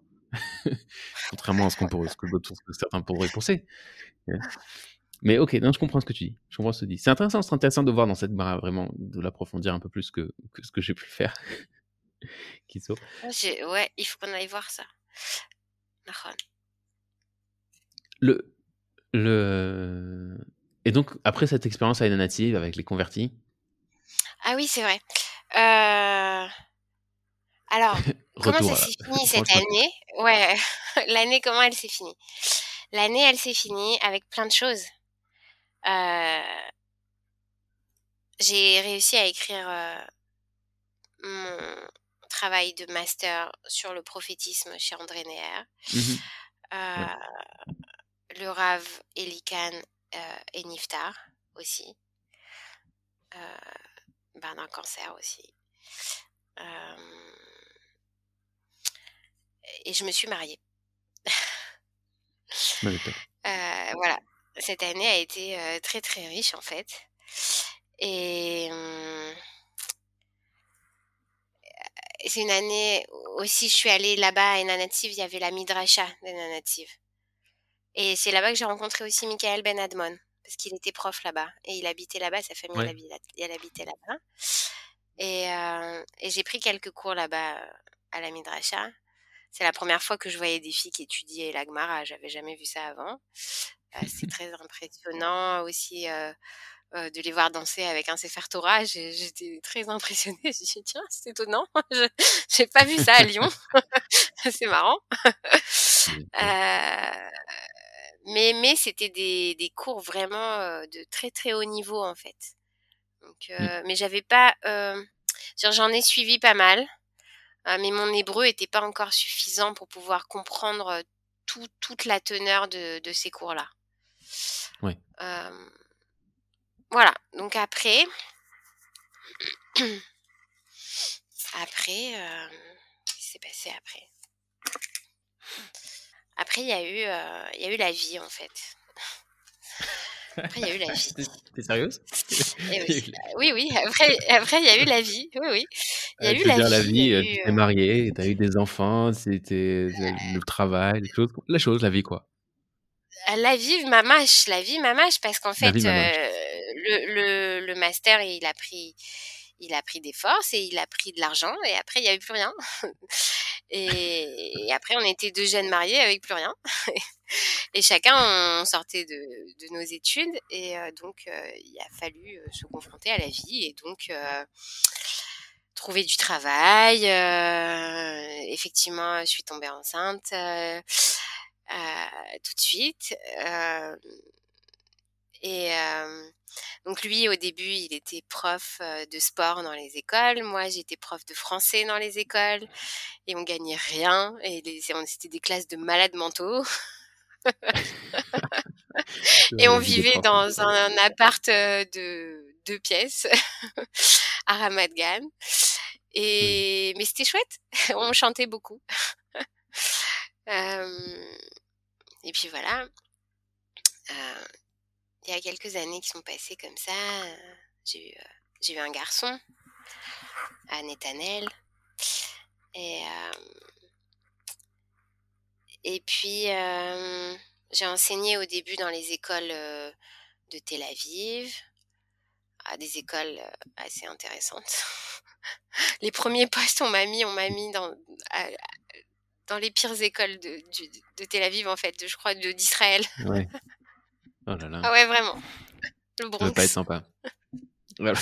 Ah non, j'ai vu des, j'ai vu des, des choses, euh, j'ai vu des chaises voler à travers des, des, des fenêtres, des gosses camés. vraiment, c'est des zones, quoi. Oh là là. Ouais, ouais. Et des parents aussi. des parents dans, des, états pas possibles. Ouais, puis j'avais, j'avais pas de, j'avais pas d'outils. Ça veut dire que j'étais pas, j'avais pas de formation pour ça, du tout. Il n'y a, pas de, pas de formation. Il n'y a pas de formation bah, pour gérer des adolescents dans un, dans un, état comme ça. Même, même les profs, il n'y a pas de, y a pas de, les Théouda Torah qu'on fait en Israël ici, elles sont une licence de professeur. C'est purement de la connaissance, transférer de la connaissance, ou encore, et encore, si c'était ça. Il n'y a pas euh, bah, gérer des situations compliquées. Non. Alors, c'était impossible d'enseigner. Heureusement, j'avais un joker sympathie quand même. Donc, euh, donc euh, très vite, le cours de, soi-disant, le cours qui devait être un cours de français, il se transformait en, je sais pas, enfin c'était, j'ai pas tenu très longtemps dans cette école-là, en tout cas. Après, alors c'était fou en fait parce que je suis passée de cette école-là à, l'inverse absolu. Ça veut dire j'étais, euh, comment elle s'appelle cette école, euh, très huppée, où il y a toujours les élections qui se passent et qui passent à la télé là-bas. Blir, exactement. Blir. Tiron Blir. Blir. Voilà. Bien sûr. On regarde euh, les interventions de tous les politiques chaque, à chaque, à chaque Voilà. J'ai enseigné au Tiron Blir. Et donc, c'était le jour et la nuit, en fait. Ah ouais, vraiment. Ouais. C'est l'élite Tel Aviv. Ouais, euh... Voilà. Donc, j'ai vu vraiment tous les. Tous les. Toutes les, tous les trucs. Et après aussi, j'ai enseigné les tranches de la société israélienne. Ouais, Artéliard, Anana, tout ça. Enfin bref, j'ai vu pas mal de choses. Et puis à chaque fois, c'était des classes différentes, des âges différents. Donc j'ai un peu vraiment tout expérimenté en fait. Je peux te, je peux te faire des, des, tableaux sociologiques euh, très très éclairés. euh, euh, après, donc euh, pendant trois ans, on a vécu comme ça, euh, haut en couleur. Et puis après, on a déménagé, donc à Natania. Euh, à Kiryat Sharon. En fait, au départ, on voulait déménager à Jérusalem. Et euh, on n'a pas Vous êtes toujours les bienvenus. Hein. Je sais pas, à l'époque, on n'avait pas le budget qu'il fallait et on trouvait pas avec le budget qu'on avait euh, ce qu'on voulait. Donc, et puis lui, il voulait la ville et moi, je voulais la campagne. Et ben, sauf, on a trouvé Kiryat Sharon, qui nous a, qui nous a, c'était le bon compromis en fait pour tous les deux parce que c'est un mélange entre la ville et la campagne. et c'est juste comme ça à la sortie de la ville. Voilà, il y a plein de tarbois. Mmh. Bon, mais je m'égare un peu. Peut-être qu'il faut qu'on revienne à. il faut qu'on arrive à André Il faut qu'on parle de philosophie aussi un peu. Mais c'est vachement important et, et mmh, André Nair, il fait ça tout le temps en fait quand il présente un auteur qui lui tient à cœur ou un personnage historique important. Il mêle mmh. toujours, il appelle ça bio-bibliographie. Ça veut dire qu'il fait pas de différence entre l'œuvre et la vie et qu'il raconte tout ensemble. Parce que tu peux pas, tu peux pas, tout est enrichi l'un de l'autre et le, le sens profond de la vie, il est reflété dans l'œuvre. Et le sens profond de l'œuvre, il s'incarne, en tout cas, il doit s'incarner dans la vie pour être authentique. Sinon, c'est juste du blabla, c'est de la littérature, justement, tu vois. Je crois que c'est là euh, le, truc, que je reprochais à la littérature. je suis bien d'accord, et je pense pas aussi que, que, je, je, c'est pas, on va dire, une exigence de ma part euh, que de raconter sa vie dans, dans ce podcast, mais je, mais je trouve que c'est important des éléments biographiques parce que d'abord, ça permet aux gens de comprendre euh, qui parle, et c'est important de savoir qui parle quand on écoute quelque chose. Et les mots sont jamais détachés de celui qui, qui les dit. Et, mmh. et, aussi parce que, aussi à cause de ça, tu vois. Alors, j'ai pas, j'admets que la biobiographie, je l'ai lu quelque part. Je pense que dans un de tes textes que j'ai lu ce, quand j'ai lu pour me préparer, j'ai lu texte, j'ai lu bio, biobiographie. Et, et c'est parce que, pas juste parce que l'expérience de vie de quelqu'un, elle est claire ce qu'il pense mais c'est parce que c'est aussi important, c'est parce que c'est autant important en fait. C'est-à-dire que la, vie de quelqu'un qui a été vécue, elle est profonde, même si euh, elle est pas, elle, elle a pas, euh, comment dire, elle permet pas de donner toutes ces formulations abstraites qui permettent de comprendre des choses de la vie, de la philosophie, de je sais pas quoi. Il y a plus que ce que pense quelqu'un, il y a ce que vit quelqu'un et comment c'est quand comment ce vécu et se déversent dans de la, dans de la pensée et inversement.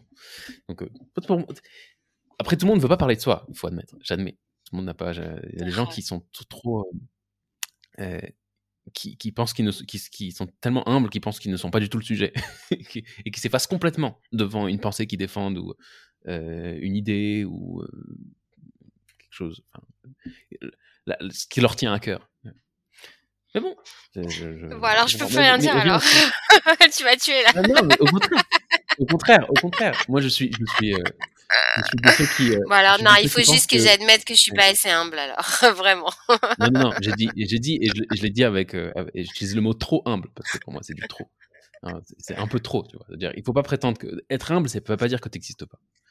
Non, mais voilà, tu as raison. Ça veut dire, je pense vraiment, vraiment que la vie, elle est le premier enseignement de la personne qui se targue un temps soit peu de d'écrire ou d'enseigner quelque chose. Parce que, mmh. Parce que non, tu peux pas être seulement une théorie ou, ou des idées. Et te cacher derrière. Exact. Alors, reviens, alors viens, on revient quand même au. oui, alors viens, viens, on, y arrive, on y arrive. Où, j'en étais, je sais plus. J'en étais où? Ah oui, dans le, le, les périodes de vie, justement, où il n'y avait pas André Neher. euh, donc après, on a déménagé à Natania. Pendant toutes ces périodes, tu, ces périodes, t'es pas euh, investi dans, dans, dans de l'étude et, alors, je, à ce moment-là, non. Quand j'enseignais euh, le français dans les écoles, ça me prenait toute mon énergie. En plus, j'avais le petit qui était petit, qui commençait à, enfin voilà, un mmh an, deux ans, trois ans. Tu vois, pendant trois ans, les trois premières années, euh, non, ça a été, euh, j'étais pas dans l'étude à ce moment-là. Non, non, non. J'étais vraiment dans la vie, la survie et la lutte. Euh, et puis la découverte aussi. La découverte de l'hébreu, la découverte de la société israélienne, euh, l'entrée dans la vie mamache, tu vois? Euh, et puis la vie aussi de couple. La vie aussi. et de maman, et de parents, enfin tout en même temps en fait. Donc c'était. Et, et, on a, on a déménagé.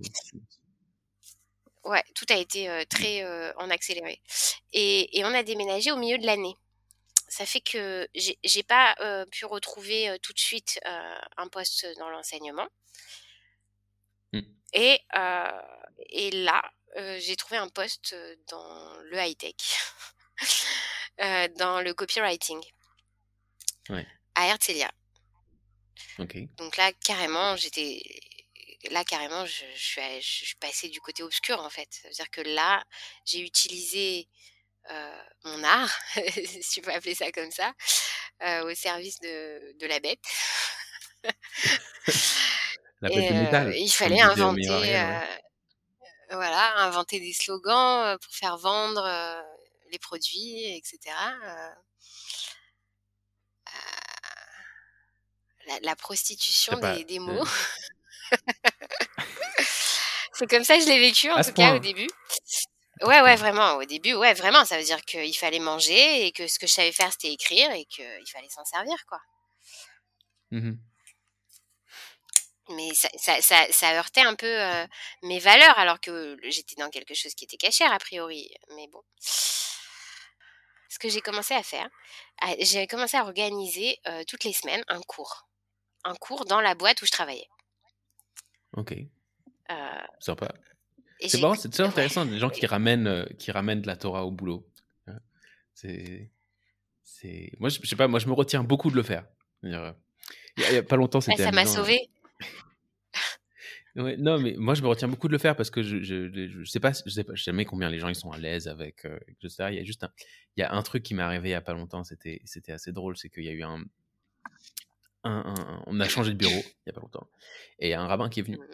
Euh, le rabbin qui est copain du, fondateur et tout. Euh, le fondateur est complètement pas religieux, mais il a un copain rabbin, un copain de la famille. Et puis c'est la dernière fois qu'ils ont fait un bureau, ils ont amené mettre des mezuzot et ils l'ont ramené mettre des mezuzot. il est venu. Il est venu et il a.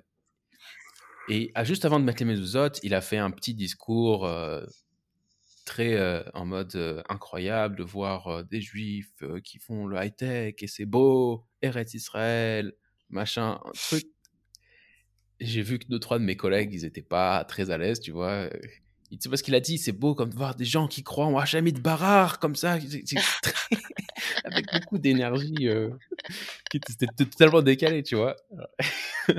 mais c'était, moi j'ai trouvé ça très drôle, c'est pas très, c'était pas, c'était pas profond quoi que ça, mais c'était drôle. Et, euh, mais j'ai vu que j'ai un collègue qui est venu me voir après, il m'a dit, oh là là, pourquoi il a tout gâché, tu vois, il aurait pu me dire un truc intéressant sur la mzouza, j'en sais rien et tout, euh, mais il a tout gâché avec son histoire, euh, c'était nul, il était pas content.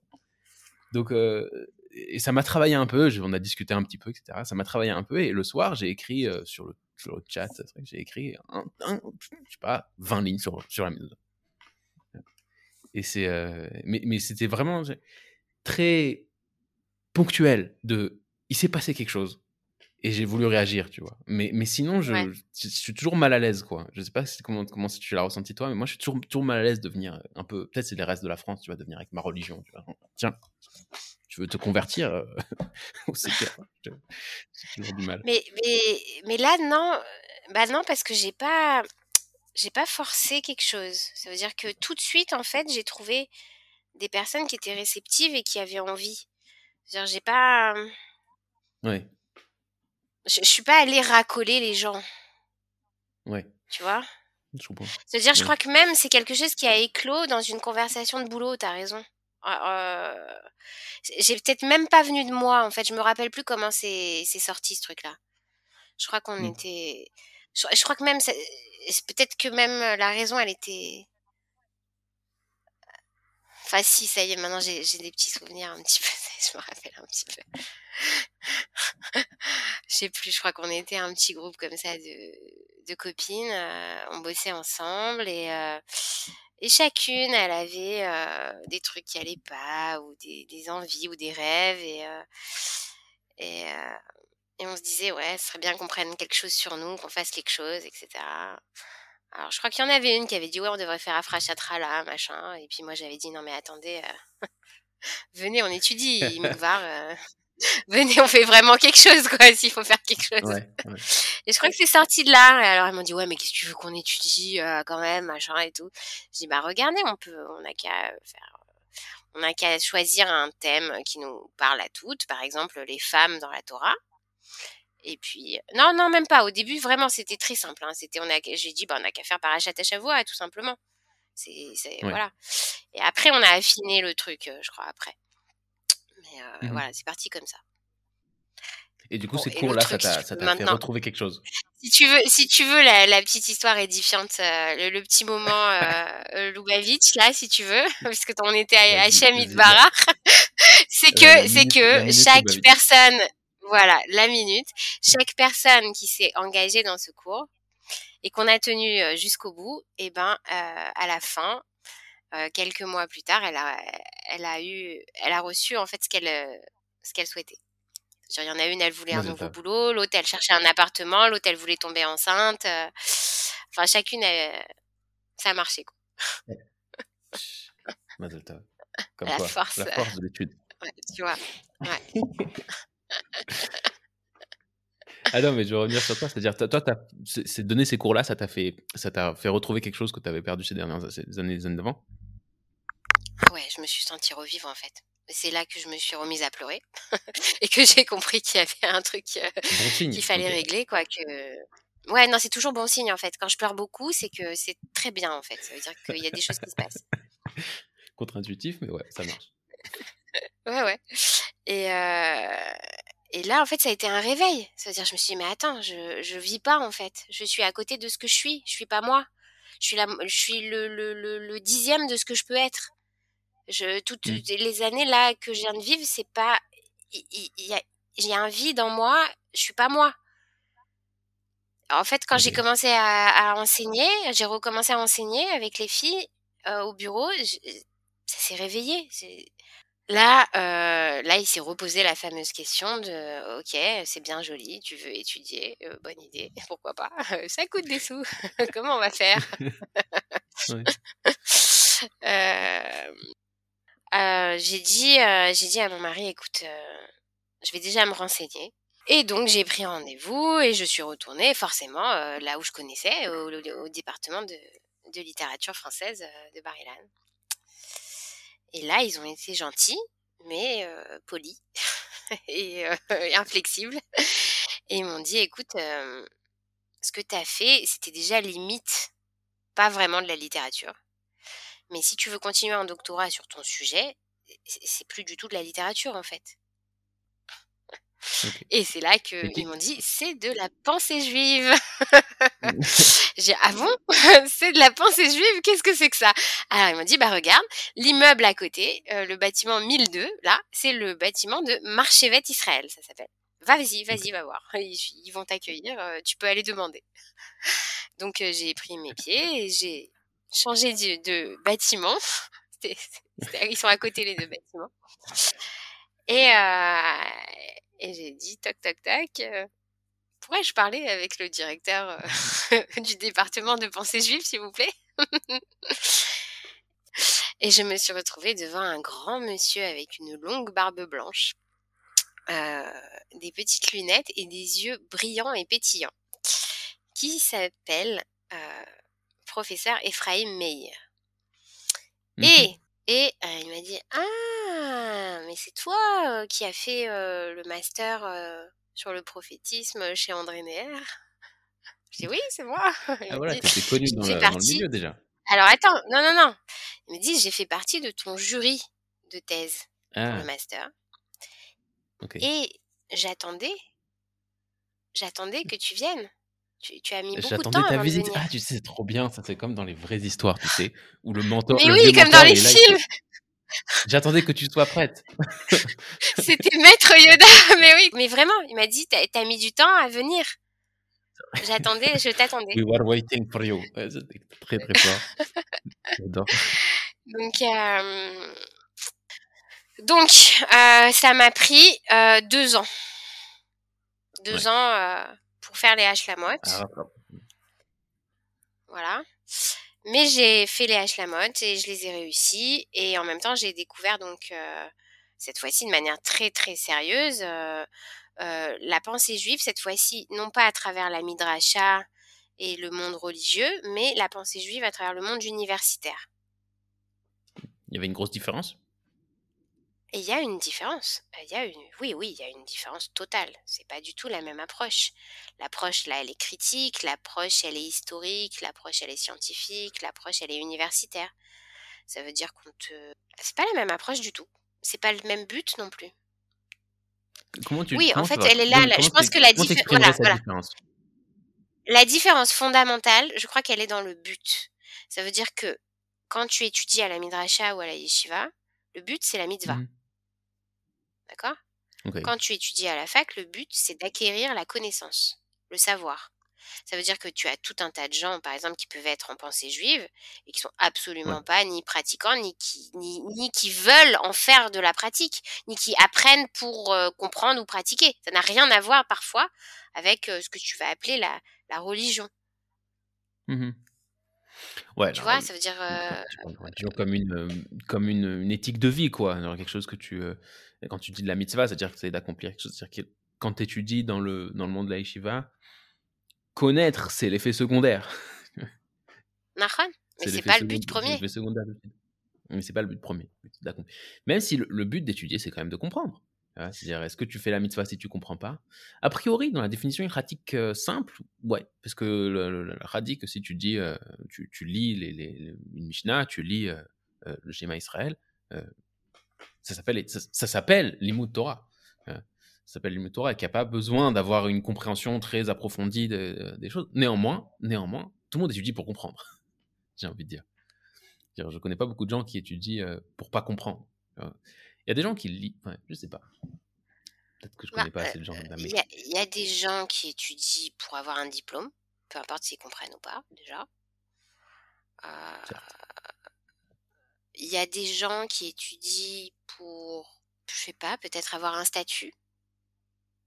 Il y a des gens qui étudient pour euh, avoir du savoir comme, comme avoir euh, des billets de banque, c'est-à-dire euh, amasser de la connaissance et pouvoir ensuite la montrer. Tu vois ouais. Et tout le monde n'étudie pas forcément pour comprendre. Je, je crois vraiment. Ouais. Ouais. Je peux, je peux, c'est possible. Non, c'est sûr, c'est sûr que tu as raison. Non, c'est sûr que tu as raison parce que la Mishnah le dit. La Mishnah le Non, mais même, ça veut dire, on les voit, les élèves. Tu as tout un tas de sortes d'élèves. Tu as des. Enfin, des élèves, là, c'est des étudiants. Ça veut dire que c'est pas des élèves, justement. C'est des gens qui ont choisi de venir à la fac. Mmh. Et ils ont tout un tas de, raisons très, très différentes, les uns des de motivation. Et des approches différentes, ouais. Et des cerveaux différents aussi. Et toi, toi ça te. ça, c'est sûr. Ça te, quand tu arrives dans l'académie et que tu te retrouves à étudier la pensée juive avec une approche qui est académique, tu vois, est-ce que toi, ça te, ça te, ça te perturbe, ça bah, te change C'est très différent? Ouais, tu préfères. Bah c'est-à-dire, est-ce que tu as, même une préférence pour ce genre, pour, pour cette approche-là? Qu'est-ce que tu préfères dans cette approche-là? Euh, Est-ce que j'ai une préférence? Préférence, je sais pas, mais ça te parle. Préférence, je sais pas, parce que je vais te raconter la suite. Après, je, je, je, vais, je vais être pendant 5 ans en même temps à la, à la Midrasha de Barilan. Ça veut dire qu'en même temps, je suis à Barilan dans l'université et en même temps, je suis à la Midrasha. Et c'est deux mondes différents, justement, et deux approches différentes. Tu vois, j'étudie justement pendant 5 ans, j'étudie euh, bah, le Talmud, la Gemara pendant 5 ans, avec des profs comme, euh, comme au Kollel. C'est même les mêmes profs. Et c'est un, programme spécial pour les doctorantes. Et c'est génial parce qu'on est en fait des filles de tous les départements, tu vois? Donc il y a plein de, manières de, penser. Chacune, elle vient avec son approche des filles de biotechnologie, de, de droit, de, de sciences politiques et chacune, elle va pouvoir éclairer un texte de Gemara totalement différemment des autres. Et, mmh et le limoud, il est, il est très dur. Il est très très dur. Ça veut dire il est très strict. L'araméen, c'est un casse-tête chinois, c'est rien de le dire. et là, je recommence à pleurer beaucoup, beaucoup, beaucoup de frustration. mais je m'accroche. Et donc, euh, je peux pas dire que je préfère l'un ou l'autre. Parce que, et puis en plus, n'oublie pas que je viens aussi de, de, d'abord, je, je peux pas vivre sans étudier. J'ai besoin de ça, j'ai besoin d'apprendre. Euh, ensuite, euh, je viens de l'université française et je découvre l'université israélienne et c'est encore autre chose en fait. Mmh. Et l'approche, euh, je peux pas te dire que je préfère et je peux pas te dire que l'un vaut mieux que l'autre. Moi, je crois, encore une fois, je vais te faire la même réponse que tout à l'heure, que c'est tout des approches qui sont complémentaires et qu'il faut pouvoir euh, exercer son cerveau à, voir chacune de ces approches-là. Et que tu rates quelque chose si tu décides de te cantonner à un champ seulement. Moi, j'aurais tendance à dire que, l'approche traditionnelle, quelque part, elle contient l'approche académique si ce n'est avec l'unique différence que l'approche académique ne se voit. Non, qu'est-ce que je veux dire par là?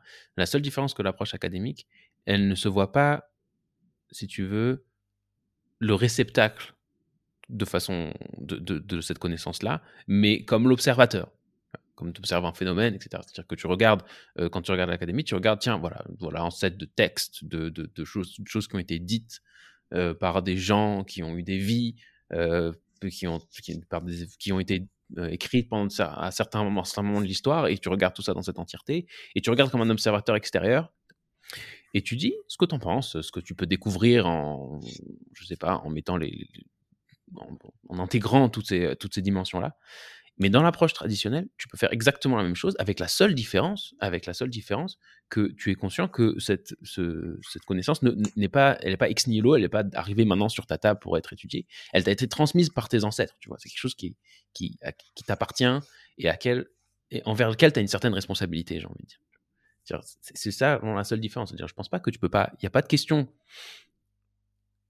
que tu peux que tu peux Il n'y a pas de question que tu, académique, on va dire, de l'approche académique, que tu ne pourrais pas poser dans un contexte traditionnel. Il y a des gens qui ne veulent pas entendre ces questions-là, mais par définition, je ne crois pas qu'il y ait cette. Ah, oui, tu as raison, tu as raison. Sur le fait de dire qu'il n'y a pas de questions que tu ne pourrais pas poser à droite ou à gauche, ok.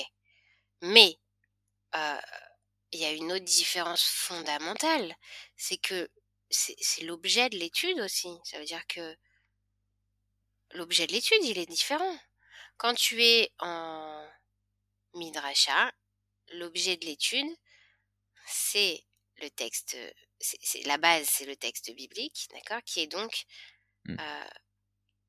d'inspiration divine. En tout cas, c'est comme ça que c'est, c'est là-dessus que tu, c'est là-dedans que tu rentres. Et donc tu rentres, enfin quand tu rentres dans, dans l'étude traditionnelle, tu, tu, tu te, tu te relis, tu te relis au divin par ton étude.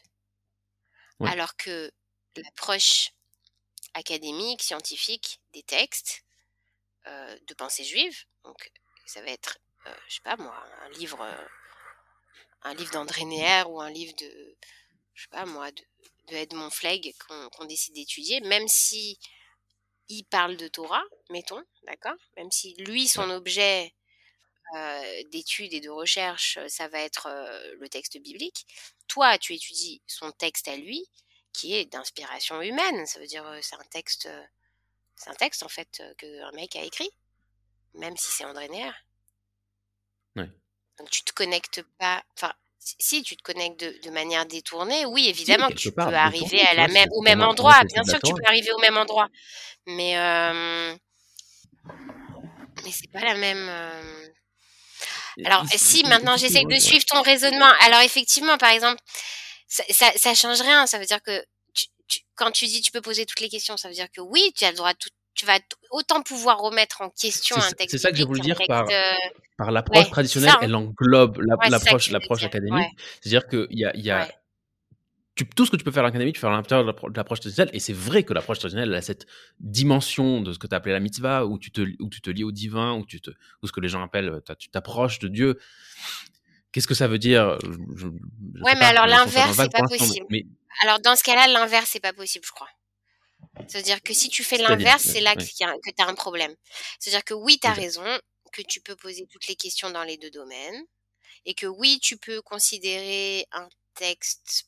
Tu peux aussi dire, le Rambam, il a écrit ça à telle, à telle époque, parce que telle chose, parce que. Oui, oui, oui. mais par contre, tu peux pas. Nahon, mais tu peux pas. Enfin, si tu fais ça, par exemple, ça veut dire de, de si tu fais l'inverse, ça veut dire que de d'étudier un texte biblique avec l'approche universitaire et mmh. que tu que tu fais un commentaire, je sais pas, marxiste par exemple, des textes des prophètes, ok? Ou une lecture féministe du livre des juges, ok, Alors là, ça, ça c'est une approche universitaire. Et ça, mmh c'est pas reçu dans le monde traditionnel. Et c'est pas reçu parce que là, dans le dans le je vais te dire pourquoi. Parce que là, c'est une lecture qui est orientée, qui est subjective. Mmh. Mais t'es plus dans, t'es plus dans le, le notre prof euh, à la Midrasha disait tout le temps euh, Sechel Ayachar. Ça veut dire, il disait à quoi elle te sert l'étude du Talmud? À, à, à, à, fabriquer ton Sechel Ayachar. Ça veut dire que t'as une espèce de, une espèce de conscience que tu sais que le texte dit quelque chose et que toi, tu es là pour révéler ce que dit le texte. Mais que quand tu, tu ce que tu révèles, c'est ce que toi, tu dis, alors là, tu plus dans la vérité du texte. Oui. Et si tu fais une lecture féministe parce que tu as envie de faire une lecture féministe et que tu la, la calques sur le texte et que tu fais dire au texte que toi, tu veux qu'il dise, tu es dans une approche qui peut être une approche universitaire, mais tu plus du tout dans une approche traditionnelle qui, qui considère le texte comme d'inspiration divine. Et là, Dafka, on parle de ce qu'André Neher parle quand il parle de critique biblique. Vas-y. Ouais, non mais c'est, non mais c'est, c'est, je suis tout à fait d'accord que, c'est, que ça, ça rejoint parfaitement le, le livre qu'André Neher a écrit sur la critique mais, mais justement, c'est pas juste que c'est d'inspiration divine, c'est que quand tu arrives dans l'étude traditionnelle, tu arrives avec un bagage, avec, avec, avec des limites, tu vois, dans lequel, de ce que tu peux faire. Tu peux pas faire n'importe quoi. Ça veut dire, c'est pas très facile mais de ces limites là, la tradition est visible. Et ces Elles sont pas définies. Ouais, ouais. Elles sont pas définies de façon très claire. Non, tu sais pas, ce que tu as le droit de faire ou pas faire. Et tu sais même pas quand c'est que tu passes la limite, mais en vérité, tu le sais. Ça veut dire, euh, moi, je crois que tu le sais.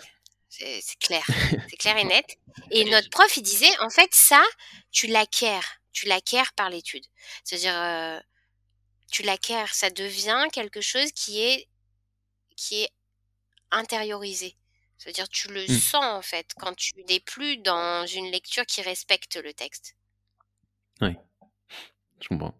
Non, mais c'est ça. Mais le définir et l'expliquer et poser clairement les limites. Euh, c'est pas facile. C'est vraiment... pas facile. C'est vraiment pas facile. Le Rambam a essayé de le faire, par exemple. Tu vois, quand le Rambam il écrit dans euh, les, les, 13 euh, les 13 Mouna, les 13 principes de foi, en fait, il essaye de dire qu'est-ce qu'on ne peut pas dire. Tu vois, et qu'est-ce que tu ne peux pas faire dire à la Torah. et, et c'est pas facile, tu vois, c'est pas facile. C'est pas facile parce que d'ailleurs tout le monde de l'époque du Rambam s'est battu avec lui pour lui expliquer que c'était pas 13, c'était 2, c'était 3, c'était 1, c'était ouais, euh, plus, c'était moins, c'était 0. C'était, tu ne peux pas dire ce genre de choses, tu vois. C'est-à-dire, il y a, il y a, il y a, il y a, il y a... Ça, quelque part, c'est aussi un, certain avantage du judaïsme de ne pas avoir défini ça très clairement, tu vois. C'est-à-dire la flexibilité euh, et pas d'être flexible, d'avoir une certaine flexibilité de pensée et pas oui, mais encore, tu remarqueras que là, c'est ça. mais là, oui, mais là, tu parles de dogme, c'est ce que j'allais dire. Ça veut dire que là, le Rambam, il nous dit, euh, il parle de croyance, mais, mais il ne nous parle pas de limite à, à l'étude ou à l'interprétation.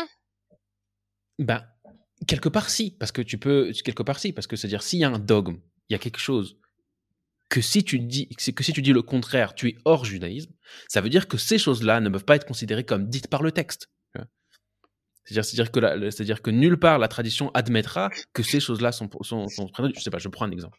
Euh, prends euh, euh, Enlo Demo Ouais, ouais. Par exemple, ouais, le fait. Dafka. Dafka. En plus, Dieu n'a pas Dafka. pour le Rambam. Ouais, pour le Rambam. Ouais, non, exemple, exemple. Ah, mais justement, alors vas-y. Propose une limite. Propose une limite. Dieu ne s'incarne pas dans de la chair. Dieu ni de la chair, ni de la matière, ni, rien de tout cela. C'est-à-dire, l'incarnation, c'est contre l'incarnation. C'est contre ce que les chrétiens appellent l'incarnation. Dieu ne se transmute pas en. oui, mais si tu dis enogouf venodmotagouf, ça veut dire tu dis il n'a pas de corps et il n'a pas une. De forme du corps. De forme de corps. Alors qu'est-ce que tu fais maintenant, par exemple, avec tout ce qui est Kabbalah, Zohar, où il te dit justement que. Qu'est-ce que tu, qu'est-ce que tu fais avec la Torah?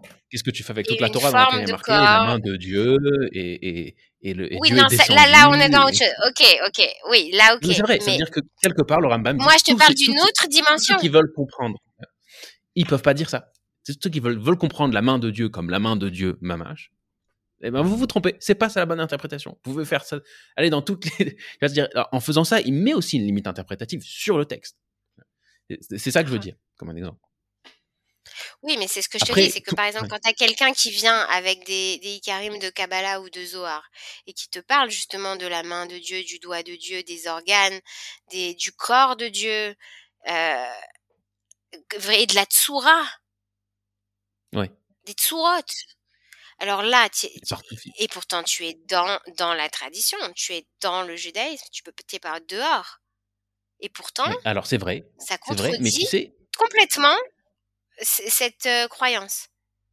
Alors pourtant, on joue là, on sait toi et moi que c'est pas la même chose, qu'il entend autre chose, etc. Mais mais, non, mais, oui, par exemple, par exemple, il y, a y, a un très bon livre que je suis en train de lire que j'ai pas fini, qui s'appelle un livre qui s'appelle Shomer et Mounim, qui a été écrit par un rabbin du 17, 18e siècle, je crois, qui s'appelle Rabbi Yosef Irgas, Irgas, Rabbi Yosef Irgas, qui est un italien. Et, et, là-dedans, en fait, c'est juste, c'est pas un livre de Kabbalah, mais c'est un livre de, de, où il met en, scène, c'est un sympa, en scène, une scène de, de, discussion comme ça, de débat entre un talmudiste et un kabbaliste. Et le talmudiste lui pose tout ce genre de questions au kabbaliste. Il dit, la Kabbalah, c'est en fait, c'est une, une, addition euh, extérieure, tardive, qu'on appelle une addition tardive extérieur au judaïsme qui a été ramené par euh, toutes sortes de mystiques fous. Et tout ça n'est pas vrai, tout ça n'est pas rien à voir avec la tradition. Et en fait, tu as cette discussion-là. Et entre autres, c'est vraiment, et ça, c'est les premières questions, tu vois, c'est les premières questions. Le Talmud dit, regardez, le Rambam, il a dit ceci, le Rambam, il a dit cela, et vous, vous dites le contraire. Vous dites le contraire, vous dites que Dieu a un corps, etc. Et, c'est vraiment dans les dix premières pages, c'est la question, tu vois, c'est la question. Et, et, tu vois que et c'est aussi vrai dans, dans, toute la. Je pense, je connais pas la littérature. Ouais, et puis on, on, oppose souvent en plus, par exemple, le Rambam et le Ramban. Oui, c'est sûr qu'il y a des points de bah différence. C'est sûr qu'il y a des points de différence. Tu vois, la question, mais encore une fois, moi je vois ça comme une sphère dans laquelle il y a des limites un peu floues, pas forcément très claires, mais il y a une sphère, il y a quelque chose. Tu vois, il y a une, il y a une, il y a une, il y a une ligne de démarcation qui passe entre euh, la tradition et pas la tradition. Et il y a des limites, c'est ça que, ça que je m'efforce de dire. voilà, ok. Il y a des limites. Viens, on revient. Je sais plus, je sais plus où on revient d'ailleurs. Moi, je veux, Bah, je on veux- va je je arriver qu'on en fait. Oui, voilà, viens, on arrive au doctorat. Donc après, ça y est, enfin, euh, après tout ça, enfin, j'ai fini et je peux enfin rentrer en doctorat. Et là, alors là, le miracle, le miracle. Un matin que je suis dans un tram justement pour aller à Barilan, c'est un voisin de la Shruna qui m'a pris en, en stop. Et il me dit euh, regarde euh, euh, mon fils qui est à la yeshiva dans le vers Jérusalem à côté de Ephrat il a ramené le feuillet de la yeshiva. Et il m'a dit regarde Mm. dans le feuillet de la yeshiva de mon fils il y a un filet il y a un petit truc sur André Neher et là je vois un encart où il y a marqué nous recherchons des étudiants qui souhaitent faire un doctorat sur la pensée d'André Neher nous avons une bourse d'études pour ces étudiants. Ah. Veuillez nous contacter à tel numéro. je fais, c'est pas possible. Sympa. Incroyable. Et donc, euh, je téléphone, évidemment. Et je tombe sur la famille d'André Neher, la famille Revel. Elisheva et Daniel Revel, Michel Revel, le Rav Vilk euh, de la Yeshivat Machanaim, euh, où ils enseignent André Neher en hébreu, c'est une Yeshivat Esder. Euh, Machanaim, qui a pris le nom de Machanaim parce que c'est l'endroit où, euh, où la famille d'André Neher s'est cachée à Lanteuil. Il est né à Aubernais, ils se sont cachés à Lanteuil. Et, euh, et ils ont appelé la maison où ils se sont cachés pendant la guerre Machanaim, justement le, le double camp. Parce que en même temps, ils étaient dans le camp d'en bas où, c'était le, chaos dehors et, il fallait se cacher les nazis, etc. Et en même temps, à l'intérieur de la maison, ils vivaient une vie juive et encore plus spirituelle si c'était possible. C'est là qu'ils ont écrit les, les fameuses agadotes de Machanaïm, etc. Euh, et puis, euh, je, je suis allée avec la, après, je suis allée avec la famille d'André Neher euh, là-bas. Et on, est, on est allé dans le, petit village, on a vu la maison et ils nous ont raconté une anecdote folle. Ils nous disaient qu'ils faisaient sécher les talites sur le fil à linge dans le jardin. C'est-à-dire d'un côté ils se cachaient, d'accord? Euh, des Allemands et il fallait pas qu'on sache qu'ils étaient juifs, etc. Et de l'autre côté, pendant la guerre, il y a des photos où on voit les talites euh, qui sèchent sur les fils à linge dans le jardin de la maison. Voilà, c'est un truc qui m'a touchée. Et donc là, ça commence une aventure incroyable. Donc d'abord au début, euh, bah, je m'inscris en doctorat, je reçois une bourse pour, pour le doctorat. Et aussi, à la Yeshiva de Machanaïm, il y a les archives d'André Neher pas les archives qui sont à la bibliothèque de Jérusalem, euh, des archives sonores, beaucoup d'archives sonores, euh, mmh. et les textes des colloques des intellectuels juifs de France, avec les interventions d'André Neher euh, pendant dix ans. Et euh, en fait, je travaille sur tout ça pendant, pendant les premières années du doctorat. Euh, et euh, je commence à élaborer euh, ce qui va devenir mon doctorat, en fait. Donc, je t'ai dit. Alors, c'est quoi le sujet Premièrement, il fallait. C'est quoi en fait, quand tu te lances dans un doctorat, d'abord, tu dois trouver ton sujet. Et pas seulement ton sujet, parce que tu as posé la question à quoi ça sert un doctorat? Qu'est-ce que c'est? Tu fais des recherches sur quoi? Quand tu fais des recherches mmh. en biologie ou en, en physique, euh, c'est peut-être plus évident que tu cherches quelque chose et qu'à la fin tu trouves quelque chose. Souvent, en, en, tout cas, tu as une question de doctorat, c'est-à-dire tu as une question, une tu formules une question à laquelle tu vas essayer de répondre. Donc il faut. Qu'est-ce que c'est qu'un sujet de thèse? C'est euh, une question à laquelle tu vas essayer de répondre, mais surtout en fait quelque chose que tu apportes qui n'a pas encore été apporté. C'est-à-dire que mmh. tu vas que tu vas découvrir quelque chose véritablement. Tu vas apporter quelque chose de nouveau.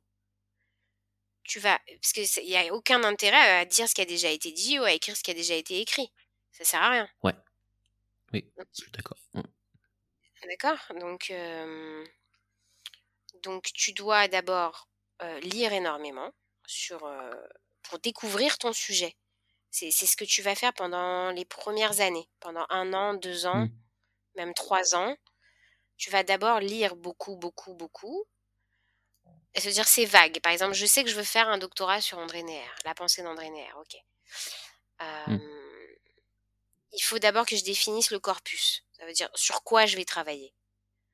Moi, j'ai pas commencé. C'est-à-dire les textes, les interventions, les audios, toutes les ressources. Voilà, j'ai pas commencé. J'ai pas commencé avec ma question ou avec ma mon sujet de thèse en fait.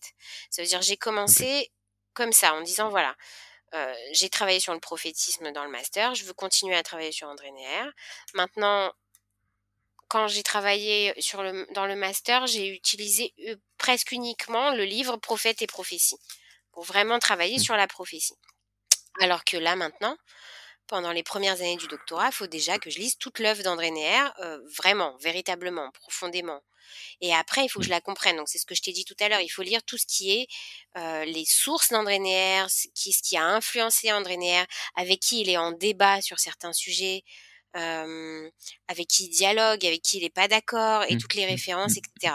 Donc, c'est pour ça aussi que le fait d'être dans le projet Talmud, ça, m'aide en fait, parce que je pouvais pas aborder André Dener sans avoir une connaissance de, de, de Gemara, en fait, parce que sinon c'est pas possible. Alors que, ok, il, traite de la Bible, mais, mais il a quand même lui une sérieuse formation qui dépasse bien celle que moi je pouvais avoir. Donc il faut un mmh. minimum pouvoir repasser dans les mêmes chemins. Donc après je me mets à lire. il faut dire aussi d'André Neher qu'il est lui, il a deux, il a trois trois, trois bases comme ça. C'est-à-dire, il, il vient de la littérature allemande. D'accord? Lui, à la base, il est professeur de littérature allemande. D'accord? À la base, il enseigne dans un lycée la littérature allemande. Il fait une thèse sur Heinrich Heine, le poète allemand. Et donc, il est spécialiste vraiment de tout ce qui est littérature allemande. Et avec la guerre, il va être destitué de ses fonctions de professeur avec les, lois de Vichy, justement au, collège de Brive-la-Gaillarde. Donc il se rappelle de ce moment-là où il est, où il est, il est, il est mis à la porte et où tout le mmh. monde, tout le monde est à la porte de l'école et il doit, comme dans l'affaire Dreyfus, il doit traverser la, la cour de l'école seul pour partir, tu vois, passer la porte. Et, donc il marche dans cette cour et personne ne bouge. Et il raconte qu'à un moment donné, euh, je crois que c'est le prof de maths, seul, qui se détache du groupe et qui vient marcher à côté de lui et qui l'accompagne jusqu'à la porte. Et dans toute cette injustice et cette colère qu'il a euh, de tout ce qui se passe à ce moment-là, il dit, voilà, ce que je me rappelle, c'est cette humanité-là, ce, ce, mmh. ce geste-là. Et, euh, et pendant toute la guerre. C'est la première base, donc. Ouais, c'est ça. Et puis pendant toute la guerre, ce qui va faire la différence, en fait, à chaque fois, pour toutes les vies juives, c'est des petits gestes du quotidien. C'est des gestes des mmh. gens. C'est-à-dire, c'est pas, c'est pas des grandes choses.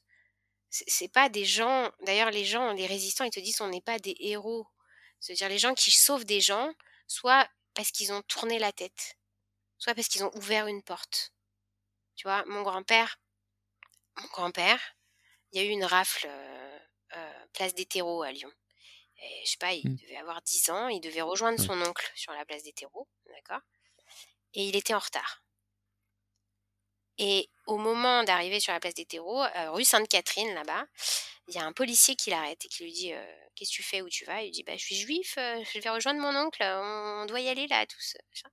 Et le policier lui dit Non, non, tu vas pas là-bas, tu, je t'interdis de passer, tu, retournes sur tes pas, tu rentres chez toi. Et, euh, et son oncle a été fusillé sur la place des terreaux. Et lui, il a eu la vie sauve. Et tout, tout est comme ça. C'est pas des.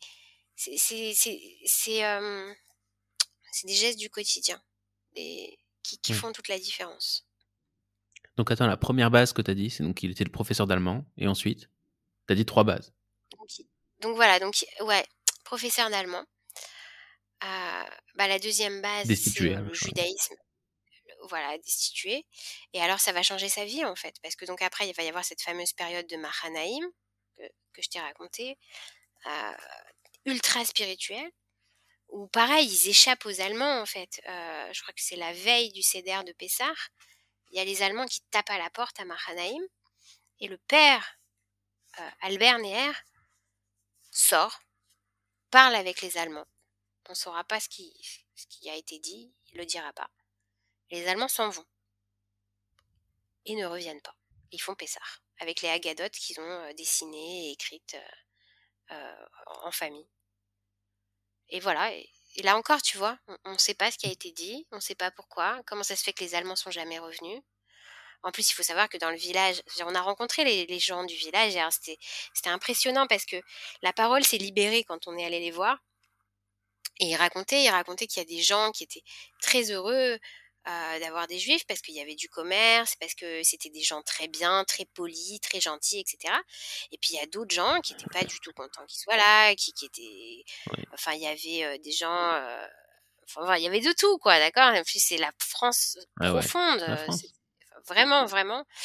Et, et, ils auraient pu être dénoncés des millions de fois, en fait, surtout avec, avec les talites qui, qui flottaient au vent, quoi. Donc il y, a un miracle qui se passe là-bas et ça transforme euh, André Neher quand il sort de la guerre. Il déchire sa thèse de doctorat sur Heinrich Heine. Donc j'imagine ce que c'est parce que là, voilà, six ans que je suis sur une thèse de doctorat, j'imagine. En fait, non, je peux pas imaginer. Je peux pas imaginer ce que c'est de se lever et de déchirer ou de brûler ce que tu as passé six ans à écrire. Je peux pas. Et donc il le fait, il jette tout et dit à partir d'aujourd'hui, je vais uniquement me consacrer à la pensée juive, aux faits juifs, à la construction juive. Et sa première thèse de doctorat, elle ne sera pas sur Heinrich Heine, elle portera sur le prophète Amos.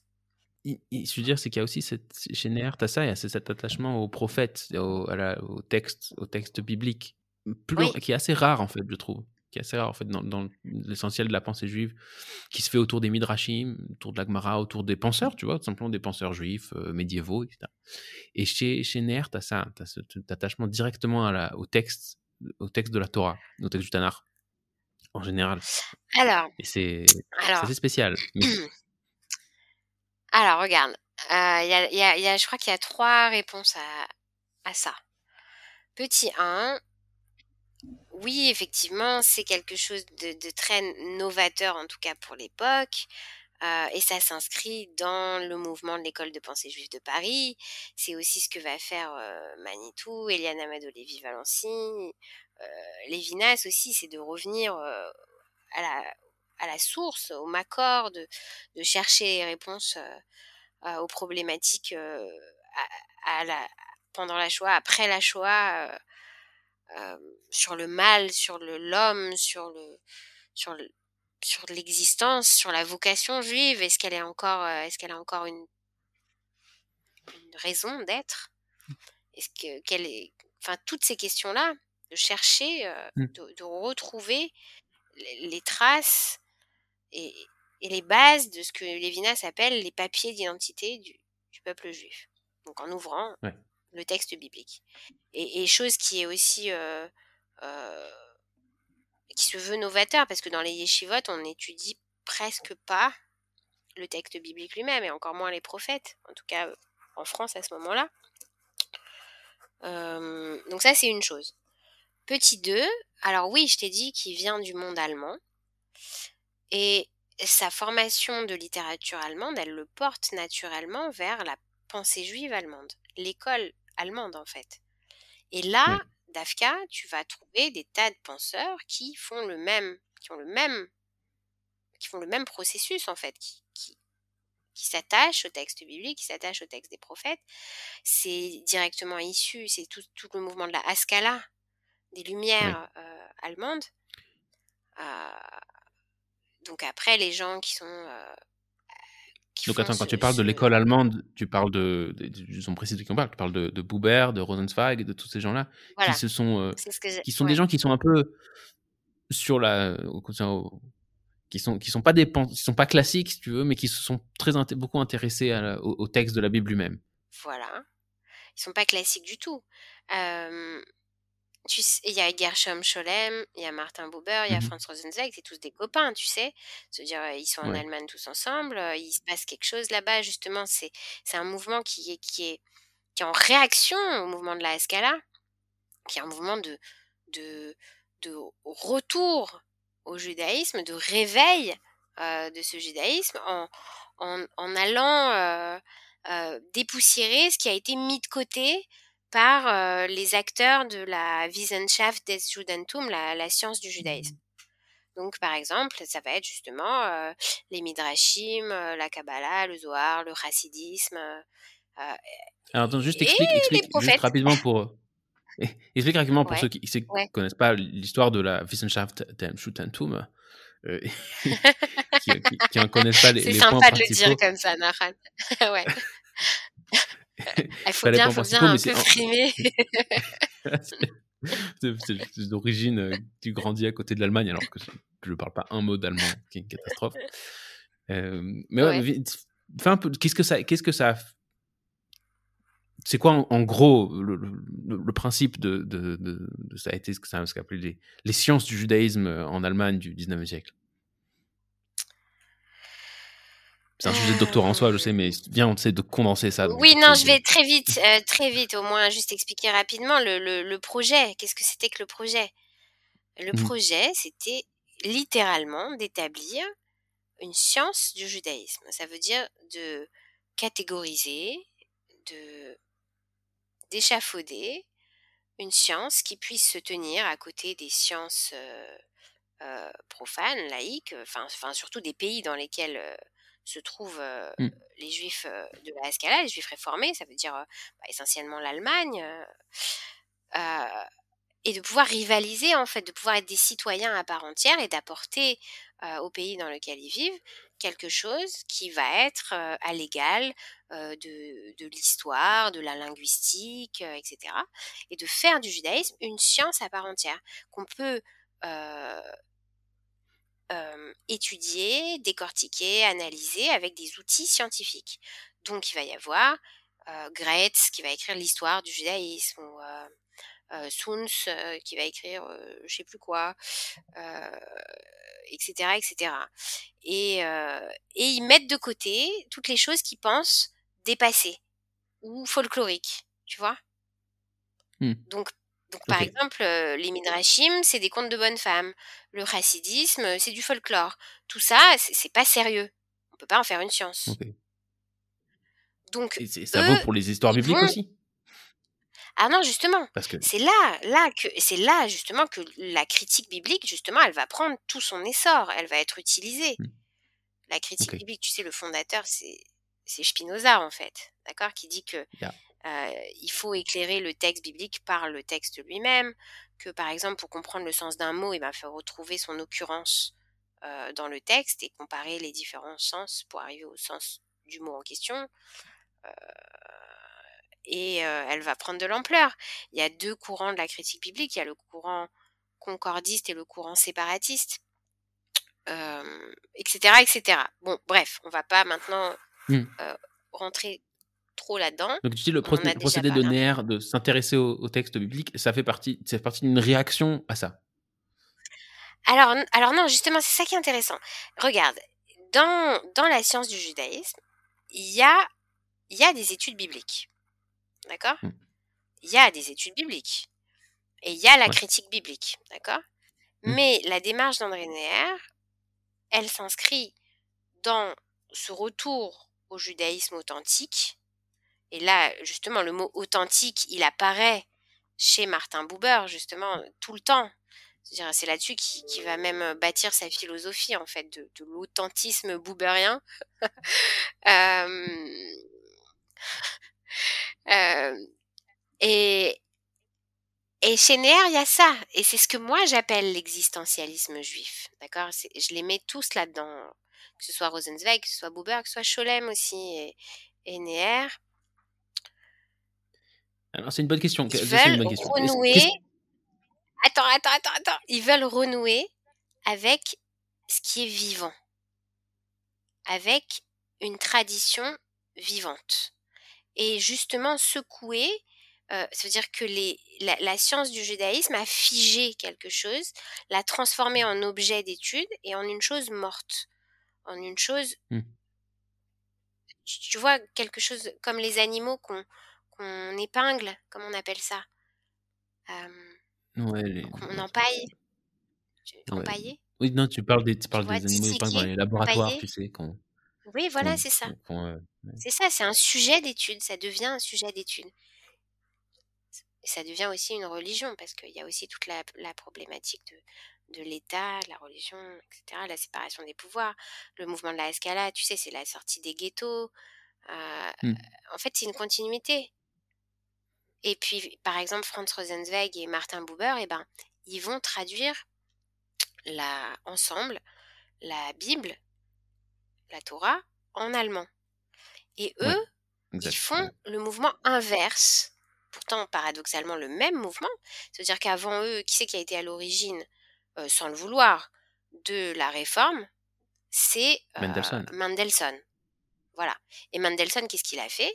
Il a traduit la Bible en allemand. Mais lui, il avait une démarche différente de celle de Buber et Rosenzweig. La démarche de Mendelssohn, c'était, heu, d'apprendre l'allemand à des gens qui parlaient yiddish dans les ghettos et de les faire sortir du ghetto. D'accord? Mmh Hem et la démarche de Buber et Rosenzweig, en traduisant l'allemand en allemand, c'est au contraire de de d'apprendre l'hébreu, en fait, à des à des jeunes générations qui ont oublié l'hébreu, qui n'apprennent plus l'hébreu et donc Oui, par retrouver la signification du texte le c'est le ça, plus ça proche dire possible. et ça change la traduction. La la la la kavana, la le sens qu'ils qu'ils donnent à leur entreprise change la traduction, tu comprends? Ouais. Oui, non, il y a une suite dans ce livre-là que que j'ai lu, le dernier livre que j'ai lu d'André Neher, c'est, heu, sur la critique biblique. C'est pas vraiment un livre, c'est une espèce de espèce de de transcription de cours qu'il a donné sur la critique biblique, heu, à l'oral Oui. et entre autres, il parle de Il ça pas il parle publié. de ça. Il a pas publié pas ce livre publié. de son vivant. Non, Non, non c'est sa femme qui avait, ouais, ils ont retranscrit les cours qui étaient oraux, dans dans des dans des cassettes probablement qui ont été enregistrés, Mmh mh. Mais en entre autres, il parle de ça. Il parle de de la traduction de Buber et de Rosenzweig et comment ils ils ont, heu, eu des difficultés pour essayer de traduire le nom de Dieu et comment traduire les noms de Dieu. La question de la traduction des noms de Dieu, il faut traduire l'Éternel. Est-ce qu'il faut mh. traduire, heu, le Seigneur? Toutes, heu, toutes ces Helmigkeit. toutes ces options. Ouais, toutes ces toutes ces questions terribles. Non, mais c'est intéressant parce qu'André Neher là-bas, il rapporte comment tout ça se rapporte com comment tout ça se relie en fait. À à à qu'est-ce que tu veux dire? À à travers le quelle signification tu attrapes, signification particulière tu attrapes dans le tétragramme. Et mh. c'est non, c'est très intéressant, mais dans tout ce donc donc toi, tu veux si je si je comprends bien ce que tu es en train de dire, c'est que tu classes André Neher comme ce que tu appelles un penseur juif existentiel. C'est-à-dire que Ouais. qui veut ramener la pensée juive et je voudrais essayer de comprendre qu'est-ce que tu veux dire par vivant? Tu veux dire par quelque chose qu'on Alors, qu'on c'est ça, c'est ça. Qu'est-ce que j'entends? C'est qu'est-ce sentimental? que C'est j'entends c'est par pratique? existentiel? Qu'est-ce que j'entends par existentiel? Qu'est-ce que ça veut dire? Que la pensée Mmh. d'André Neher, elle est une pensée juive existentielle parce que c'est ça fait partie de mon sujet de doctorat, d'accord? Parce que je te Oui. l'ai pas dit, tu me l'as posé la question tout à l'heure, je vais répondre à la question. Le le Enfin. le le sujet, la question, la thèse de mon doctorat, ça s'appelle «La lecture biblique d'André Neher comme geste existentiel juif» et ça se base sur les textes, heu, sur les interventions de Neher pendant les 10 ans, heu, des colloques des intellectuels juifs de France, après la guerre et heu, ça veut montrer qu'il est autant, heu, qu'un Franz Rosenzweig, qu'un Martin Buber, heu, un penseur juif existentiel. Qu'est-ce que ça veut dire? Ça veut dire plusieurs choses. Petit 1 c'est cette idée que la la Bible te parle à toi, Hayom, aujourd'hui et que toi, tu tu te retrouves dans ce texte. Tu te retrouves existentiellement dedans. Il te parle à des choses qui te concernent aujourd'hui et de toute éternité. C'est-à-dire que il y a un livre, heu, d'Elie Wiesel, heu, je sais plus où c'est, je crois, je crois que c'est c'est dans l'entretien avec, heu, Josie Eisenberg, heu, Job Mmh. ou ou Dieu dans la tempête où, heu, Elie Wiesel, il dit, hem: «J'ai cherché» «j'ai cherché à mettre dans la Bible quelque chose qui n'y était pas. Je voulais y faire entrer la Shoah». Et elle n'y était pas. Et, et André Neher, bah, je crois qu'il dit l'inverse, en fait. je crois bien qu'il dit l'inverse. Je crois bien qu'il dit l'inverse. Je crois qu'il dit que, que il lutte avec le texte pour en sortir un sens. Et cette lutte avec le texte, elle est existentielle. Ça veut dire que si, il abandonne, si il lutte pas jusqu'au bout de la nuit avec ce texte, alors il n'y a pas de sens, il n'y a pas d'intérêt, et puis il n'y a plus de lien avec ce texte, et il n'y a plus de lien non plus, il n'y a, plus, a plus de vie juive. C'est-à-dire que ça le, ça le définit, s'il ne peut pas extraire un sens. Et pourtant, ces questions vont rester sans réponse. Ça veut dire que c'est pas le sens lui-même qui est existentiel dans la Bible, c'est la lutte pour en arracher un sens, même si tu n'atteins pas une, une réponse. Ou même si la réponse n'est pas totalement la réponse à ta question. C'est exactement ce qui se passe avec Job. Yov, il crie, il clame son innocence et il pose des questions à Dieu.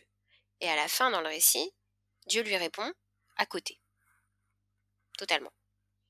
Euh, Job, lui dit euh, Pourquoi tu m'envoies tout le mal du monde? Euh, Révèle-toi à moi, parle-moi, etc.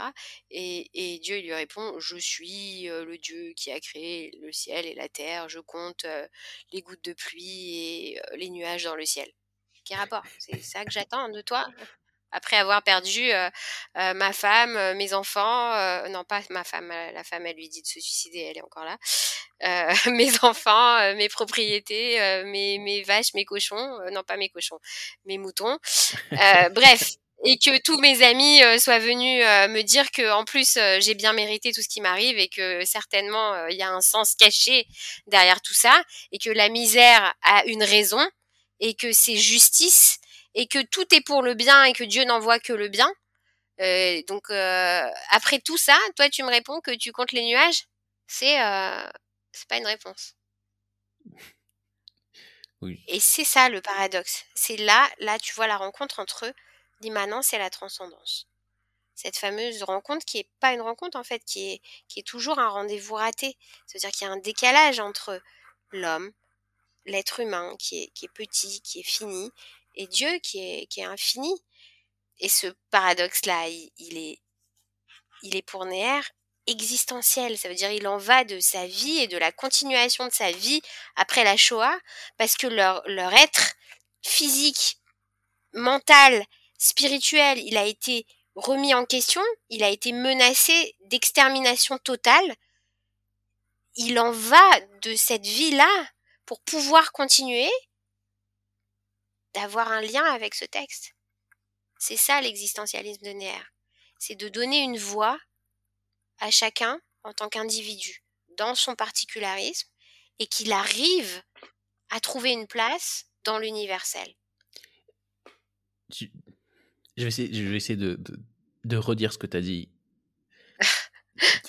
non, mais vraiment, c'est intéressant. Vas-y, vas-y. C'est intéressant parce que ce que tu es, es, en train de dire, ce que tu es en train de dire, c'est que au bout du compte, étudier la Torah, étudier le texte biblique, pour Néer, c'est ça ne se, c'est, ce que tu appelles le geste existentiel, ça veut dire c'est un moment dans lequel il retrouve sa propre vie, sa propre expérience, ou si, tu veux, où il donne un sens grâce à l'étude à sa propre expérience, à, sa propre existence, à lui. C'est ça, c'est-à-dire c'est l'existence de Néer qui est prise par le texte biblique. C'est-à-dire que l'existence de Néer, ça inclut entre autres, la guerre, la Shoah, euh, les, terribles questions que, que ça a soulevées dans, euh, pour Ner et pour, et pour tous les juifs et pour le, et pour le monde entier. Et pour le monde entier. Ça inclut lui, des choses plus sympas aussi. Par exemple, ça inclut oui, des choses Ashkenaz et qui va rencontrer des Sfaradim pour la première fois de sa vie. Ça inclut ça, et ça, il le retrouve dans la Bible aussi. Quand il parle des deux branches. Euh, vas-y, vas-y, vas-y les deux branches du peuple. Non, mais je crois justement, je crois que les deux souches, savoir comment. Les deux, les deux souches euh, de l'arbre qui se, qui se recollent. vas-y, vas-y. Alors, vas-y, vas-y. Ouais.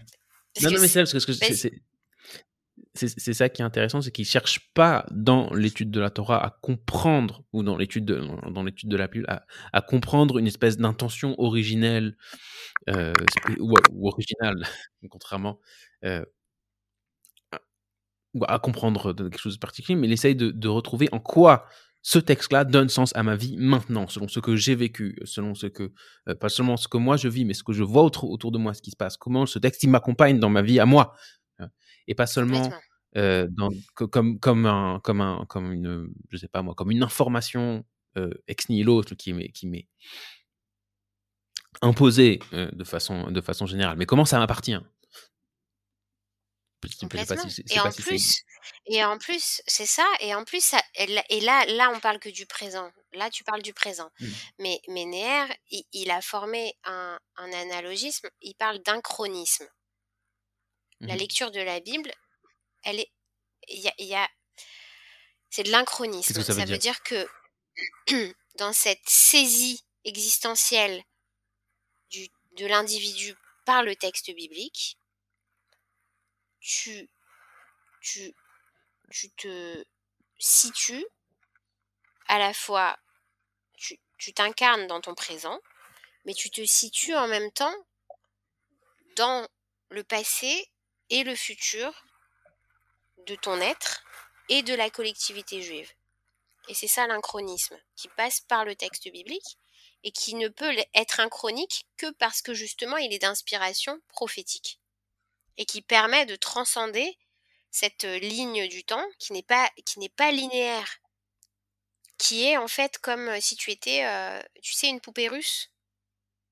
Ouais. Et que quand tu, tu, tu, tu entres dans ce qui fait ta particularité avec ta rencontre avec le texte biblique, eh ben, tu, tu, tu peux ouvrir toutes ces petites babouches-cotes et tu atteins ton passé le plus originaire et en même temps tu te projettes dans le futur même de, de la vocation juive de, de, et même le, le, le, futur de l'humanité tout entière en fait tu, tu, tu c'est c'est c'est un système c'est pour ça que j'appelle ça l'existentialisme juif d'André Neher parce que c'est un système mmh. philosophique complet qui englobe toutes les composantes, euh, euh, toutes les composantes euh, du monde. C'est ambitieux quand tu le dis comme ça. Au contraire, non, ce que je veux dire, c'est que peut-être ce qui, ce qui moi, et tu, tu l'as dit plusieurs fois aussi, c'est que, c'est que chez Neher, tu as cette espèce de d'irréductibilité des contraires. C'est-à-dire que tu as des choses qui sont mystérieuses, contradictoires.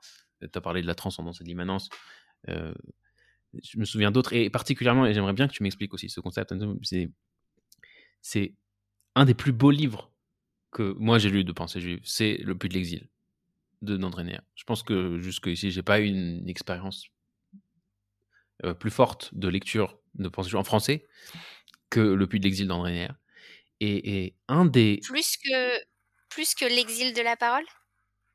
L'exil de la parole, j'ai pas lu encore. Ok. Ah non. Alors, mais tu sais, tu sais comme c'est dur de se procurer ce genre de livre? Tu sais comme c'est dur de se procurer ce genre de livre? je sais. Ouais, je suis au courant. Je suis au courant. Le, le, Puits de l'exil, le Puits de l'exil, je l'ai acheté euh, dans la dernière librairie dans laquelle on vend à Strasbourg, au coin de la rue Clémenceau, quand le boulevard Clémenceau. Euh.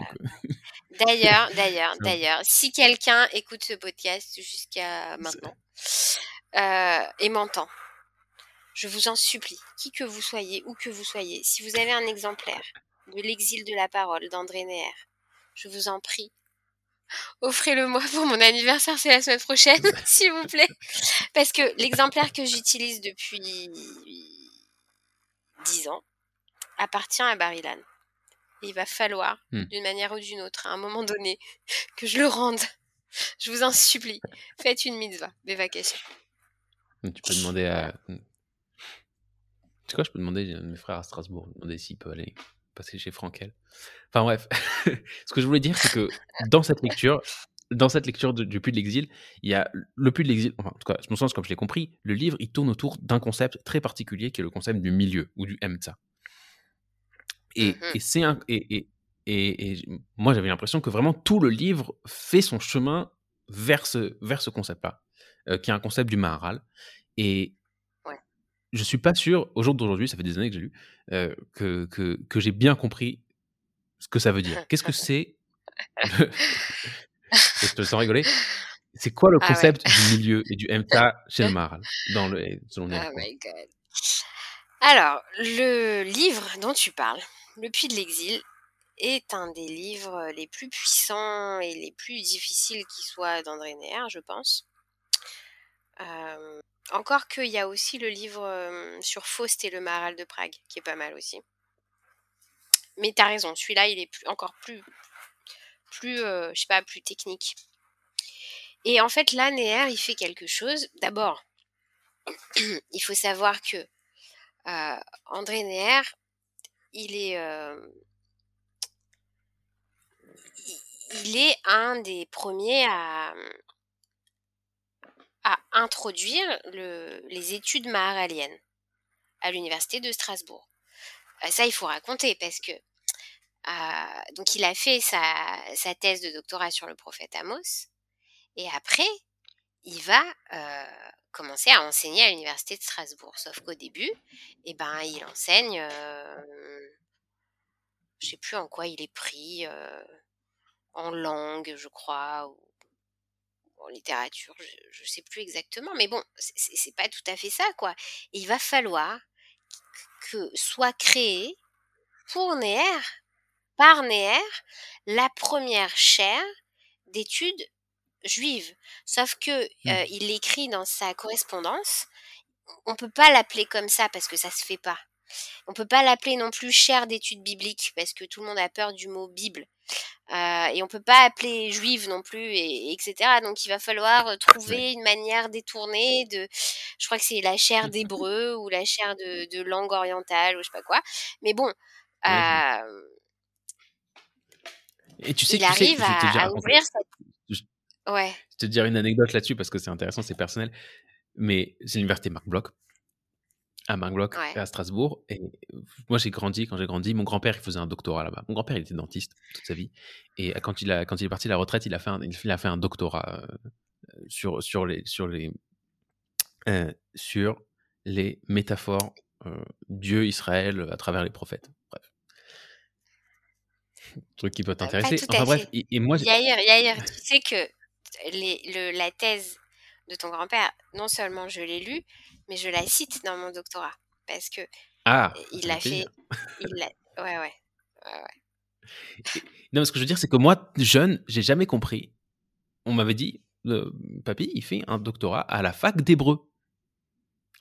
Ouais. Il dit quel rapport avec la fac d'hébreu? Il fait un truc sur euh, la pensée juive.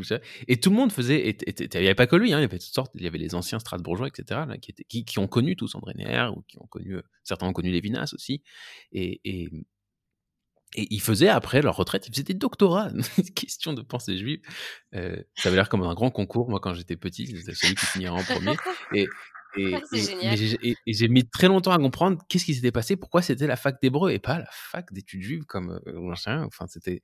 Et, c'est vrai, et c'est ça, c'est l'origine de cette, et, l'origine, c'est cette histoire-là, que c'était, on pouvait pas appeler cette fac la fac d'études juives. Bah ouais. Ouais, ouais. Mais, mais, mais en même temps, c'est génial parce que c'est à partir de là qu'il va y avoir en France euh, l'hébreu comme langue vivante qui va pouvoir être passé au bac. C'est là que ça mmh. naît, en fait. Et qu'ensuite ça arrive jusqu'à Paris, etc. C'est grâce à André Neher. Et, donc, je reviens sur la question du MTA. Ah oui, le Maral. Oui, oui. Attends, pourquoi j'ai parlé de ça? Ah oui, il introduit donc euh, les recherches maharaliennes euh, avec euh, justement à l'université de Strasbourg, il y a ses élèves qui sont ses amis, les, mousquetaires. Il y a Beno Gross, il y a Théo Dreyfus, il y a Picard, Daniel Picard, c'est ça, Daniel? Je, suis très fatiguée, excusez-moi, toutes les personnes qui vont écouter ce podcast, je vous en supplie. Il faut que vous sachiez qu'il est 23h22, un jeudi soir. Non, non, on est mercredi. Enfin bref, euh, désolé, pardon, pardonnez-moi, je vous en prie. C'est pas grave, vas-y. Mais, mais Yair, Yair m'a assuré que, que j'étais pas. Euh, qu'il fallait que je me sente parfaitement à l'aise, comme si j'étais chez moi et que je n'étais absolument pas jugée sur ma thèse de doctorat et que c'était pas une soutenance. Par contre, on veut comprendre, le, on veut comprendre le concept du Oui, oui, oui, oui, oui, oui. Alors, le concept du MTA. Euh, donc, c'est, je crois que c'est Beno Gross euh, et, et, Théo Dreyfus qui vont travailler euh, le plus sur le Maharal de Prague.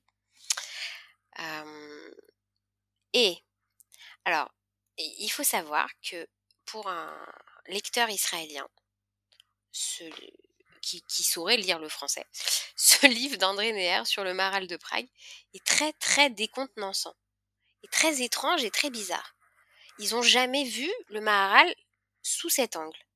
Et, j'ai beaucoup entendu dire euh, que le Maharal de Neher euh, serait, serait beaucoup une, invention d'André Neher, enfin en tout cas un ressenti très personnel euh, de sa manière d'amener le Maharal ou de, décrire le Maharal euh, comme euh, un grand, grand humaniste, comme l'incarnation de l'humanisme de son temps et de cet esprit justement de l'humanisme.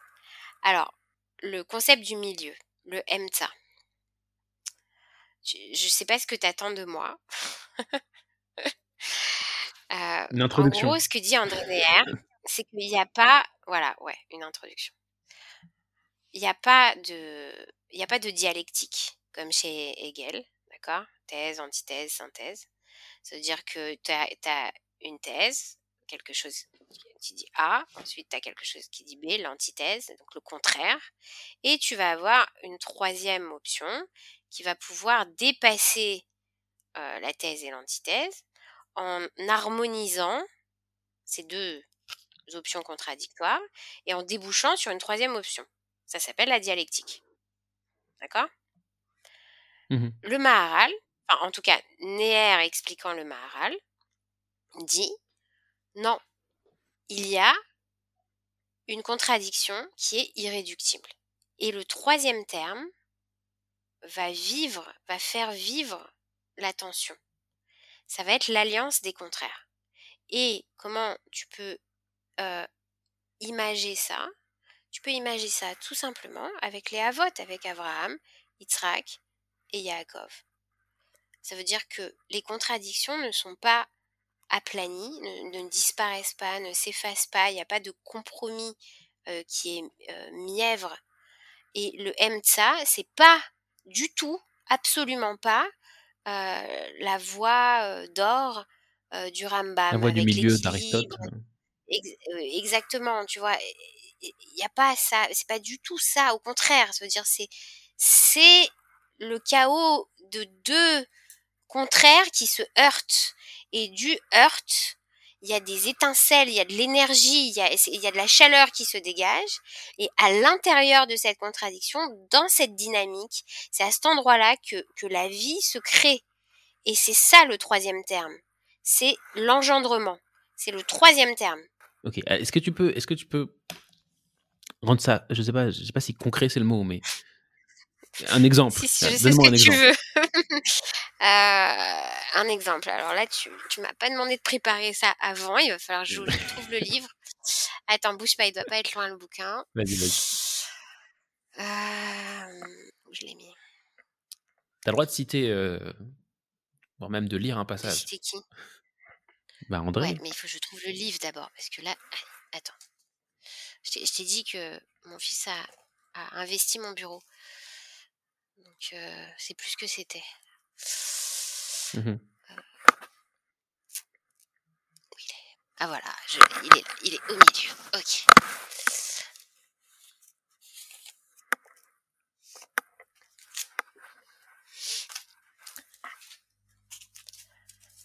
Alors, depuis l'exil. Tradition et modernité, la pensée du Maral de Prague avec sur la couverture euh, la fameuse euh, statue du Maral de Prague, la statue euh, qui est assez énigmatique. à Prague même. Puisque le Maral apparaît comme une espèce de, vieillard d'une vieillesse qui dépasse même le temps en fait, comme s'il avait échappé au temps et qui continue à vieillir. et sur le côté, il y a une jeune fille nue. et d'ailleurs, Néar se pose la question de savoir si c'est l'incarnation l'allégorie de la vérité ou du savoir ou est-ce que c'est sa, sa, je crois sa petite fille avec qui il était très lié. Enfin, il y a toute l'histoire. Après, il, y a, va écrire David Gantz justement là-dessus. Alors, mmh. donc là, là c'est que deux c'est pas ça, c'est la perspective initiale. Donc avec les choses par exemple qui se, qui se contredisent. Exemple, Alia, Yerida. D'accord Ou alors Avaya et Eder. Il traduit ça par l'être et le néant. D'accord? Ou Etsem et Mikré, l'essence et l'accident. D'accord? Donc c'est des. T'as compris, des, contradictions. Ok? Ou le mmh. prix et la clipa, fruit et l'écorce. Après, Et puis, euh, il utilise une autre, euh, une autre image. il utilise un midrash, en fait, pour expliquer que le, le c'est le fondement de l'alliance. Et que la mitzvah, par exemple, c'est un emtsa. C'est un intermédiaire. Entre qui Entre quoi et quoi? Alors, attends, tu m'as dit que j'ai le droit de lire. Tu n'aurais pas dû me dire ça, mais je vais te lire quand même le passage le plus connu euh, de ce livre.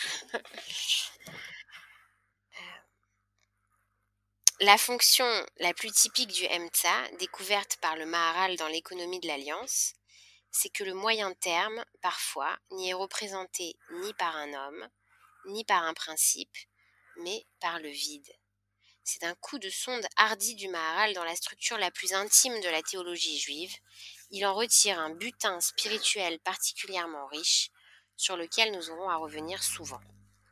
L'exemple est à première vue d'une simplicité naïve, puisqu'il s'agit du Midrash, montrant comment s'est effectué l'acte de la révélation des tables de la loi. Les tables avaient une largeur de six palmes, deux palmes étaient entre les mains de Dieu, deux palmes entre mmh. les mains de Moïse, au milieu, mmh. deux palmes étaient vides. Yerushalmi, Ta'anit 68c le Maharal braque son exégèse sur les deux palmes intermédiaires vides, Tifraim Revar Behemza, car c'est dans l'espace vide qu'il aperçoit l'idée culminante du Midrash. Beaucoup hmm. d'exégètes avaient relevé avant lui combien l'image du Midrash était heureuse, puisqu'elle mettait en évidence l'étroite association de Dieu et de l'homme dans l'alliance. Deux palmes entre les mains de Dieu, deux autres entre les mains de Moïse.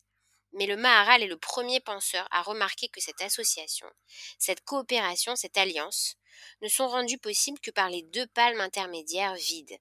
Cet espace vide illustre l'essence de l'alliance parce qu'il en symbolise l'acte, l'entrain de se faire de l'alliance. La communication à l'instant même où elle s'établit. Sans cet élément intermédiaire, sans cette emtsa, l'alliance ne serait pas la communion entre l'homme et Dieu serait illusoire. Tu vois, c'est ce que je disais tout à l'heure entre les deux dimensions totalement euh, euh, euh, étrangères l'une à l'autre, en fait. Tu vois, Donc là, les deux dimensions, c'est l'homme et c'est Dieu. C'est pas deux dimensions. Par exemple, d'accord. c'est deux contradictoires, oui. Il n'y a mmh. pas de lien entre les deux. C'est deux, deux, réalités différentes. Exemple. Pour que révélation il y ait, en essence et en acte, il faut cet emtsa qui ici fait remarquable n'est autre chose qu'un espace vide.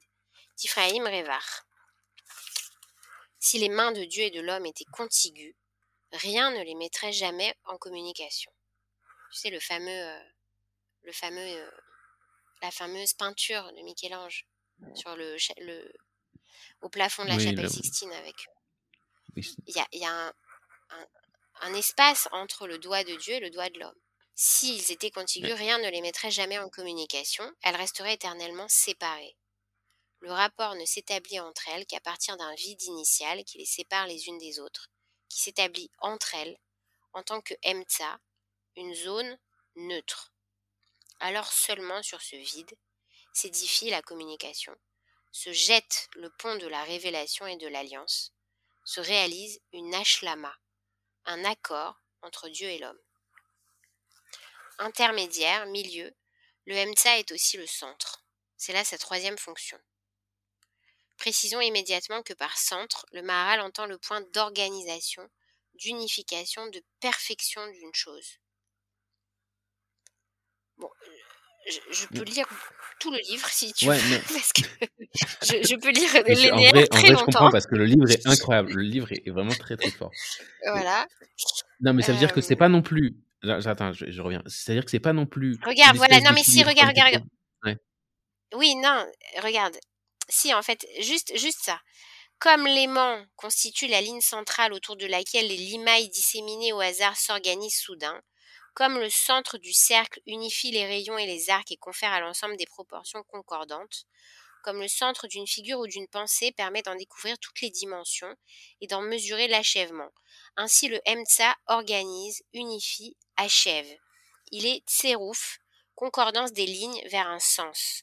Ribour, association des multiples dans l'un.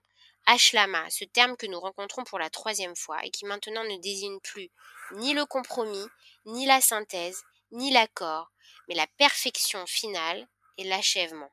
Tu vois, c'est ce qui permet de d'unir les contraires. C'est ça le MTA. C'est une zone. C'est-à-dire que c'est. Je vais essayer, de neutre, mais, mais qui n'est pas neutre en fait. Bon, vas-y, vas-y, vas-y à toi. C'est ça. C'est pas non plus une espèce d'équilibre ou une voie moyenne comme ce qu'on a chez, chez Aristote, c'est-à-dire où tu as des, des, je sais pas, des tendances qui sont contradictoires et simplement on fait le, on va au milieu dans le sens où on prend une partie à droite, une partie à gauche et on fait la moyenne de ça dans le sens mathématique. C'est pas de ça dont on parle.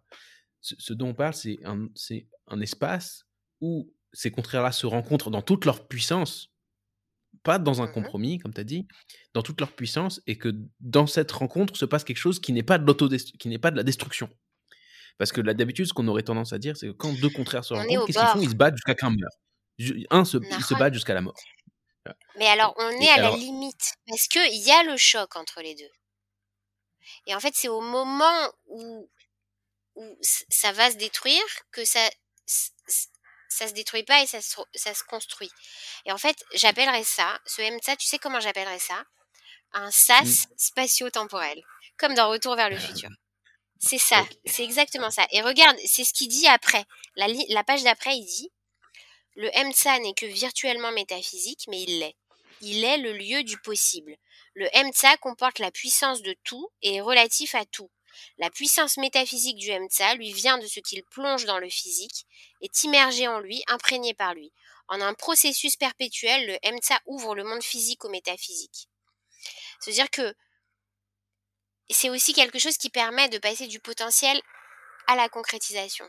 Tu vois, quand les deux contraires se rencontrent, ils vont créer une nouvelle réalité au lieu que tu dis, comme tu dis, au lieu qu'il y ait une implosion ou une destruction, c'est une nouvelle réalité qui va se créer en fait. Ouais. Qui va naître. C'est ça. Donc tu as, un élément nouveau qui n'est pas le, le, le, la moyenne entre ces deux contraires-là, mais qui est quelque chose de nouveau. quelque chose de nouveau, mmh d'inattendu, de et quelque part, et, je, je, pense qu'il faut le dire, quelque part d'incompréhensible, de paradoxal. C'est-à-dire que y a et c'est pour ça que je pense que j'ai toujours un peu une difficulté, c'est parce que, enfin une difficulté, que c'est difficile à comprendre, parce que c'est parce que j'ai l'impression que dans l'essence, c'est un concept de, c'est un concept qui cache derrière lui un paradoxe. Il cache derrière lui quelque chose qu'on ne peut pas comprendre. Comment est-ce que, euh, si je reprends, ça c'était des termes classiques euh, qui sont euh, de, de, Manitou, mais qui viennent de la Kabbalah, comment la justice et la charité coexistent? Comment est-ce que tu peux être à la fois juste et charitable? Celui qui mérite, il mérite. Celui qui mérite pas, il mérite pas. Celui que et si tu es charitable, alors qu'importe le mérite, il faut il faut donner à tout le monde sans, sans distinction. Est-ce que, ce que, ce que chez, André Nair, tu as. Enfin, chez dans, dans, le Maral, est-ce que ce concept d'Emtsai, c'est de dire, c'est qu'il y a là un espace où ça coexiste, mais pas juste dans la coexistence où chacun a un espace à lui, où ça coexiste vraiment, où il y a une unification, où il y a quelque chose, un troisième terme qui englobe tout ça, qui inclut, qui inclut à la fois la justice et la charité, à la fois le haut et le bas, euh, la droite et la gauche, et, et qui fait naître quelque chose de nouveau. Et tu sais, qu'est-ce qui fait naître quelque chose de nouveau? C'est quelque chose qui est très logique et qui est très scientifique, en fait. Ça veut dire qu'il n'est pas du tout. Ça veut dire, comme tu dis, c'est complètement mystérieux. Et en même temps, c'est inclus dans, toutes les opérations euh, mathématiques, en fait. C'est ce que moi j'appelle le degré d'incertitude, mais que tu vas appeler en, maths ou en sciences, euh, comment tu appelles ça euh, nous? Qu'est-ce que tu veux dire par le degré d'incertitude? Nous, il y a un terme. euh, Attends, je vais t'expliquer ce que j'appelle le degré d'incertitude, mais c'est ça qu'il y a ici. C'est-à-dire que c'est mystérieux. Et tu sais pas aussi ce que ça va donner. Quand tu as deux contraires qui se, se s'entrechoquent, tu sais pas ce qui va arriver. Tu peux pas savoir. D'accord? Et Dieu lui-même, Dieu lui-même ne sait pas. C'est, c'est pas à prendre au pied de la lettre ce que je dis, d'accord? Mais c'est, c'est une des, des choses que, que Néer dit ici. Ça veut dire c'est qu'il y a euh, un degré d'incertitude dans la création. Et c'est nous, euh, Est-ce que tu appelles L'entropie. tu, tu fais référence au, degré de liberté dans ton l'entropie. système? L'entropie? Oui, et l'entropie aussi. rapport avec l'entropie? Parce que euh, il y a de l'énergie qui, qui se libère et il y a une, une partie qui est perdue, qui est perdue. Et on ne sait pas, elle se transforme pas cette, cette énergie. Non, non, je- euh, non, c'est pas, c'est, elle est- non, c'est pas vrai. Dans, le principe, dans, le second- dans la seconde loi de la thermodynamique, l'énergie, elle est redistribuée. Simplement, Oui, non, l'énergie, elle a plusieurs formes. Elle a, elle a plusieurs formes d'existence. C'est-à-dire que, Oui, que d'accord, mais il y a, il y a un, un- un- un degré qui échappe. Il y a un degré d'incertitude, ou tu appelles ça aussi un degré de risque, ou un degré d'inconnu? Enfin, c'est toujours un, un, un que tu prends en compte, en fait, quelle que soit l'opération que tu effectues. Bien sûr, tu as, des degrés d'incertitude, mais ces degrés d'incertitude, enfin, comme je le comprends, c'est simplement qu'on n'a pas les moyens de modéliser euh, des phénomènes physiques à une, telle précision qu'on puisse le prendre en compte. Et on on peut pas, parce que ces précisions-là sont particulièrement infinies. Si on était capable de gérer ces, pré- ces, ces- ces précisions-là, euh, ça veut dire qu'on a craqué le système, tu vois, quelque part. Bah, je sais Mais- pas, parce que même dans un, dans un, je sais pas, dans une, je crois que dans une intelligence artificielle aussi, tu as ce, cette zone de d'incertitude, non? Enfin, j'ai- oublié le, le- le terme technique en fait. L'intelligence artificielle, c'est encore un sujet, mais, mais que tu retrouves aussi chez Asimov aussi d'ailleurs, mais bon. Chez Asimov, euh, qu'est-ce qu'il y a chez Asimov? Je ne me Mhm. souviens plus. Mais, mais le, le- ce, que, je veux dire, c'est que dans, même dans la, dans la thermodynamique et dans ce qui se passe dans l'entropie, tu n'as jamais, jamais rien qui est perdu. Bien sûr, il y a, y a y a y a un décalage entre les phénomènes physiques et, la, et notre capacité à les modéliser mathématiquement. Ils, ils finissent, ils- on est, on est, il y a beaucoup de systèmes qui sont, euh, qui sont, qui sont pas juste chaotiques, c'est pas le mot, mais qui sont tellement complexes que les modéliser hein, Si, sont, le impossibles. mot Mais aussi le principe, chaotique. chaotique, ça, chaotique, c'est une définition mathématique très précise. là. Le, le, le- ça veut dire que tu n'as pas de forme. Enfin, la définition d'un système chaotique, c'est que si tu pars d'un- de certaines conditions initiales, ouais, auras certaines conditions initiales, si une- un, un changement infinitésimal dans les conditions initiales crée un changement beaucoup plus grand, disproportionnel euh, à la, après un certain, un certain temps dans le système.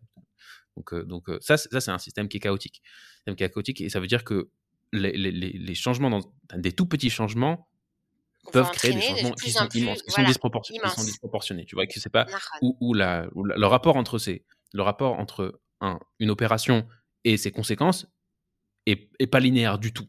Mhm, mhm. est pas linéaire Et du c'est tout. tous ces principes-là, en fait. Et ben, c'est tous ces principes-là qui sont que Néer retrouve chez le Maharal.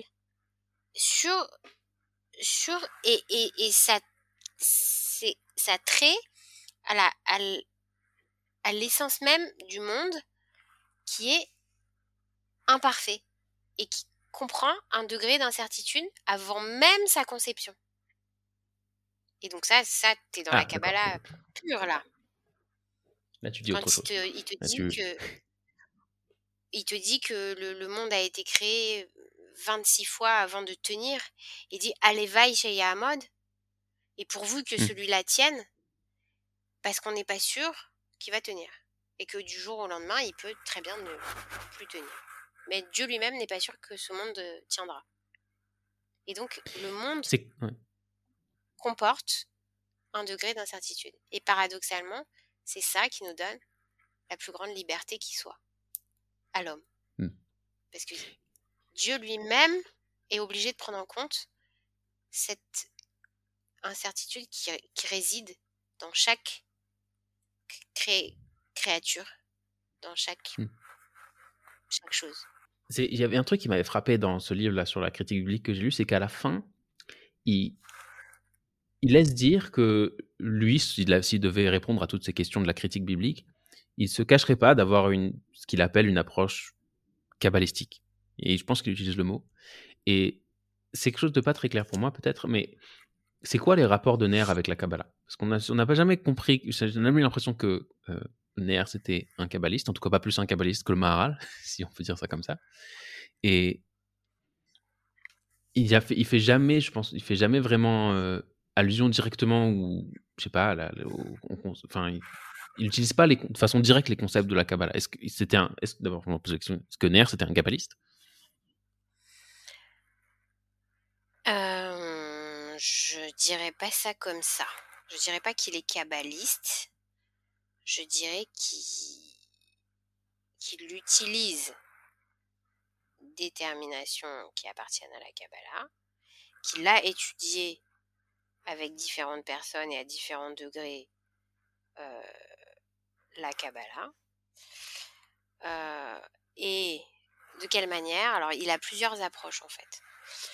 Euh, première approche, c'est au travers des cours de sa femme, Rina Neher, qui, elle, a fait partie de l'expérience de l'école des prophètes pendant la guerre avec Jacob Gordin et et Chouraki mmh. au Chambon-sur-Lignon.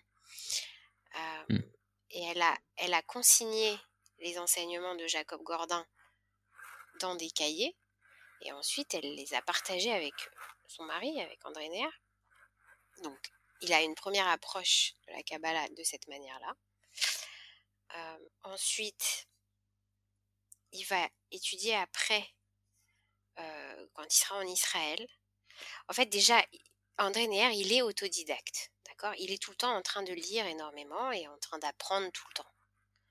Donc, il a euh, toute la dimension universitaire, justement, de l'approche de la Kabbalah. C'est-à-dire, il a lu tout Gershom mmh. Scholem.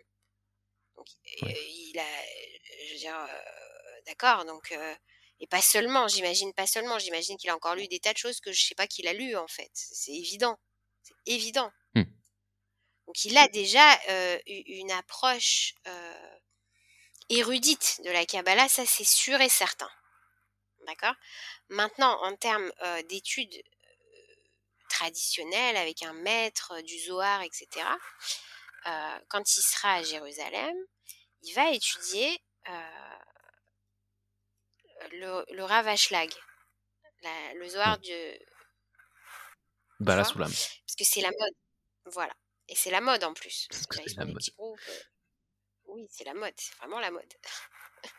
Et puis c'est la suite, ça veut dire il y a le Rav Cook, le Rav Ashlag, Manitou aussi, et puis n'oublie pas qu'on est après après mai 68, et puis avec les idéologies justement, les utopies, le marxisme, le socialisme, tout ça, donc le Rav Ashlag, c'est c'est la mode. Et puis c'est une Kabbalah justement. Avec le, avec le socialisme. Le Ravashlag n'était pas euh, socialiste, que je sache. Euh, si. C'est très très connoté euh, politiquement, hein, quand même. Je ne connais pas parce que j'ai pas étudié le Balasoulam, mais qu'est-ce que ça veut dire que c'est ah connoté politiquement? Directement, ça veut dire. Bah, le Ravashlag, il est, c'est ses racines à lui en fait, des pays où il vient. Il est, c'est même de l'anarchisme, de l'anarchisme juif même, je dirais. Quasiment. Voilà, c'est encore autre chose. Mmh. Euh, non, non, mais vraiment, si, si, dans les. les... Enfin bref. Donc, il, va, il va étudier le Ravashlag. Euh, il aura un petit groupe euh, d'étudiants avec qui il va étudier le Shla régulièrement mmh. chez, lui. Le Shla à Kadosh. voilà, ça, c'est les choses qu'on sait. Maintenant, je suis sûre qu'il y a des des millions de choses qu'on ne sait pas. Mmh. Et il l'écrit, et il le dit aussi très souvent. Il dit, euh, c'est de l'anti-philosophie. Euh, je n'entre pas dans la Bible.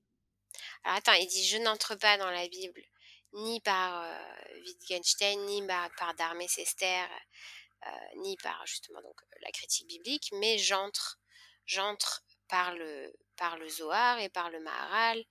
Et, voilà, si je devais me rattacher à quelque chose, ça serait, ça serait mes racines. En, quoi c'est de l'antiphilosophie Qu'est-ce que ça veut dire de l'antiphilosophie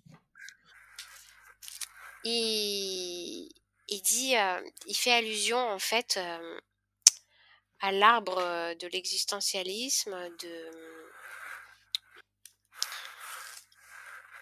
Bon, il est 23h49. Et Emmanuel Mounier. Voilà. Alors Emmanuel Mounier, il a, il a dessiné un arbre, l'arbre de l'existentialisme. Et, les racines, les racines, il y a, Kierkegaard là-bas. Et puis après, il y a plusieurs branches. Tu vois, il y a la branche chrétienne, il y a la branche athée et il y a la branche juive de l'existentialisme. Sur les branches, tu vas trouver Sartre à un moment donné. Mmh. Et tu vas trouver, comment il s'appelle, Gabriel Marcel, par exemple, dans l'existentialisme chrétien. Et tu vas trouver Martin Buber dans, dans l'existentialisme juif.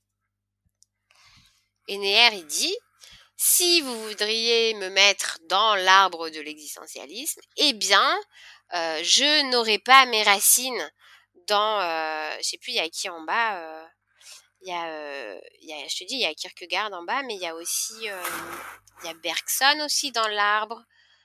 et en bas, je sais plus, il y a qui. il y a peut-être Pascal, tiens. Je sais plus. Je crois qu'il y a Pascal en bas. Enfin bref, il dit non, mmh non, non, non. moi, mes racines à moi, c'est le Zohar et le Maharal. C'est-à-dire, je veux bien appartenir à votre arbre des existentialismes, mais mes racines sont juives. C'est ça qu'il dit. Et elles sont euh, et elles sont en plus mystiques en fait. Oui. Mais il explique ailleurs, il explique que pour lui, la Torah c'est pas soit euh, ça, soit ça, soit ça. Pour lui, c'est une complémentarité, c'est et le Zohar, et la Torah, et le Talmud, euh, etc., etc. Mais pas la philosophie. Non, mais j'essaie de comprendre en quoi, en quoi tout ça c'est contradictoire avec la philosophie. Et pourquoi c'est anti, enfin, plus que contradictoire, anti-philosophique, ça, ça, ça, ça, ça, sonne comme un mouvement inverse. Il n'arrête pas. Ah oui, oui. Alors, je vais te dire, je, je, ça fait, ça fait dix ans que je me demande et j'ai peur parce que je, je, je suis obligée. Enfin, ce que je fais dans ma thèse, c'est quand même d'en faire un philosophe existentiel, André Néa. Et, et, et, toujours, je suis. Euh, c'est le seul point qui me, qui me perturbe profondément parce que je me demande toujours qu'est-ce qu'il dirait s'il lisait ce que j'écris ou s'il entendait ce que je dis. Et je me dis que si il entendait ça, il serait peut-être pas content parce qu'il est tout le temps en train de dire que justement c'est de la non-philosophie et qu'il est anti-philosophie. Et pourtant, il parle avec des mots du jargon philosophique et en plus, il, établit un système. C'est ça, qu'est-ce que c'est que la philosophie? C'est un système total, mmh. complet, harmonieux, qui peut expliquer euh, le monde. Et c'est ce que fait Néer. Mais, non, c'est ça, qui, ça qui me perturbe en fait. Et c'est pour ça que c'est comme ça que ma question sur le MSA a, commencé. Parce que justement, dans le concept du MSA, il y a quelque chose qui est pas logique, qui est une impossibilité, tu vois. Et, et, non, et quand tu. Quand, Je sais pas, c'est tellement central dans la pensée de Néer que moi, j'ai toujours. Enfin, c'est peut-être pas ça qui veut dire par anti-philosophie, je crois pas que ce soit ça, mais. Mais si c'est ça qui veut dire, c'est ça. Il renonce à tout comprendre. Il renonce à tout comprendre il renonce pas à comprendre, il l'intègre dans son système. C'est pour ça que je dis qu'il y a un système et que c'est une philosophie. Et, d'ailleurs, c'est pour ça aussi qu'on est dans l'existentialisme. Parce qu'on est à un moment donné où euh, l'homme euh, l'homme décide alors soit si tu es dans l'existentialisme athée Dieu n'existe pas si tu es dans mmh. l'existentialisme juif ou chrétien euh, en tout cas juif tu, dois faire comme si Dieu n'existait pas, vivre ta vie comme si Dieu n'existait pas. Tu sais, c'est la, comme dans l'histoire chassidique où où euh, euh, il y, a, un, enfant qui est malade et puis sa mère, elle va voir le, le rabbi euh, du village et elle lui dit Rabbi, priez pour mon fils. Et il prie et ça mmh. marche pas. Alors elle retourne et comme ça trois fois et à la fin, il lui dit écoute, ton fils doit mourir. Et alors, Elle lui dit s'il te plaît, regarde, j'ai toujours tout fait, j'ai toujours nourri tous les pauvres du village. C'est pas juste mon. Pourquoi est-ce que c'est comme ça que je suis récompensée par la mort de mon fils? Tu dois faire quelque chose. Et donc il prie à nouveau et Dieu lui dit euh, le, décret est écrit, il doit mourir. Et là le Rav lui dit je suis prêt euh, à échanger mon Olamaba contre la vie de cet enfant. Et là euh, l'enfant est, est guéri. Et et le rêve, c'est que c'est qu'il va, qu'il va mourir. Et il rigole. Et il rit, et il rit, il, pleure de joie. Et tous ses élèves l'entourent et disent Mais Rabbi, explique-nous, c'est terrible, nous, on est, on est brisé par, par ce qui vient d'arriver. Que toi, ce, grand sadique au-dessus de nous tous, tu, tu peux pas avoir de Olamaba. C'est absurde. Il dit, il dit Toute ma vie, j'ai craint que chaque chose que je faisais elle était calculée, elle était justement dans le but d'obtenir ce Olamaba. Mais maintenant, mmh. je fais tout ici et maintenant. Et c'est ça l'existentialisme juif. Il a ses racines dans la Bible, en fait. C'est de faire les choses, les Shem Shamaïm, comme s'il n'y avait pas de Shamaïm. C'est ça. c'est toute la grandeur de ça. Et c'est comme si. Et c'est là, on revient à ce que tu disais tout début, là, quand tu m'as parlé, Jérémy, et que tu m'as dit que ce que tu te rappelles, c'est qu'à la mmh. fin, c'est comme dans une pièce de théâtre. Et cette notion de jeu et de, et de théâtre, elle est très importante chez Néa. Et, euh, et il la tire de quelqu'un qui s'appelle euh, Jacob Lévy Moreno, et qui est l'inventeur du psychodrame. il faut que tu saches que Jacob Lévy Moreno et Martin Buber, ils sont, euh, ils sont un peu liés. Euh, ils ont fait des trucs ensemble au début et puis après ils se sont embrouillés et puis il y en a un qui a reproché à l'autre euh, un peu d'avoir euh, empiété sur ses plates-bandes, l'autre il l'a traité de, de tous les noms et puis enfin bref ça s'est pas bien bien passé entre eux. Ils avaient à peu près un peu la même base au début. Ça veut dire que tous les deux ils écrivent sur la rencontre ils écrivent sur sur cette relation entre le jeu et le tu. c'est ce qu'il y a dans le livre d'André de, de, Martin Buber, tu sais, jeu et tu.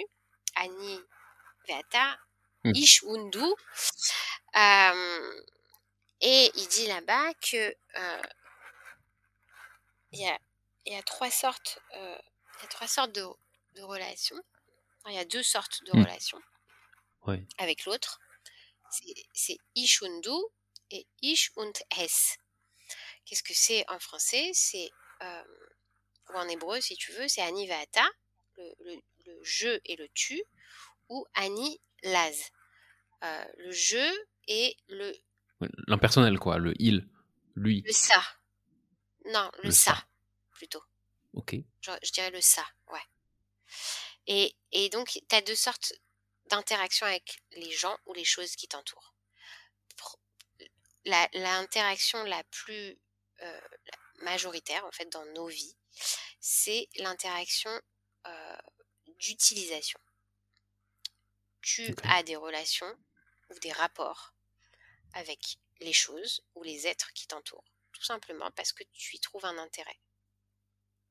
Et donc tu, tu, as des rapports d'utilisation, d'objectivisation en fait de, de, de tout.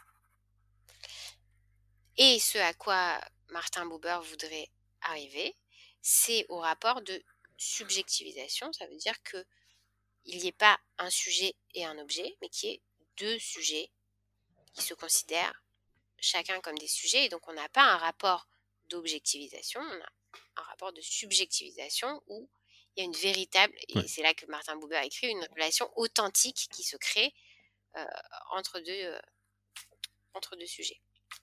Bekitour, mmh. euh, Jacob Lévy Moreno. Pourquoi il est important? Euh, Il est important parce qu'il est l'auteur du psychodrame.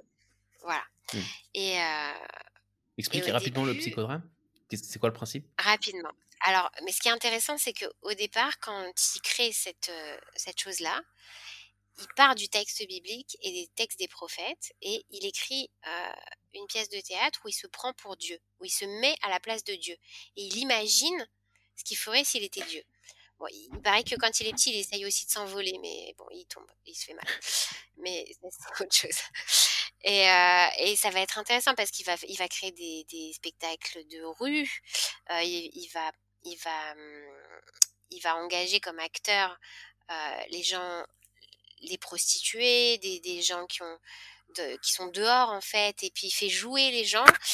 Et qu'est-ce que c'est que le psychodrame? C'est euh, soit de rejouer une scène euh, traumatique ou problématique et d'inventer, d'improviser une solution, une, une ouverture, une, une, mmh.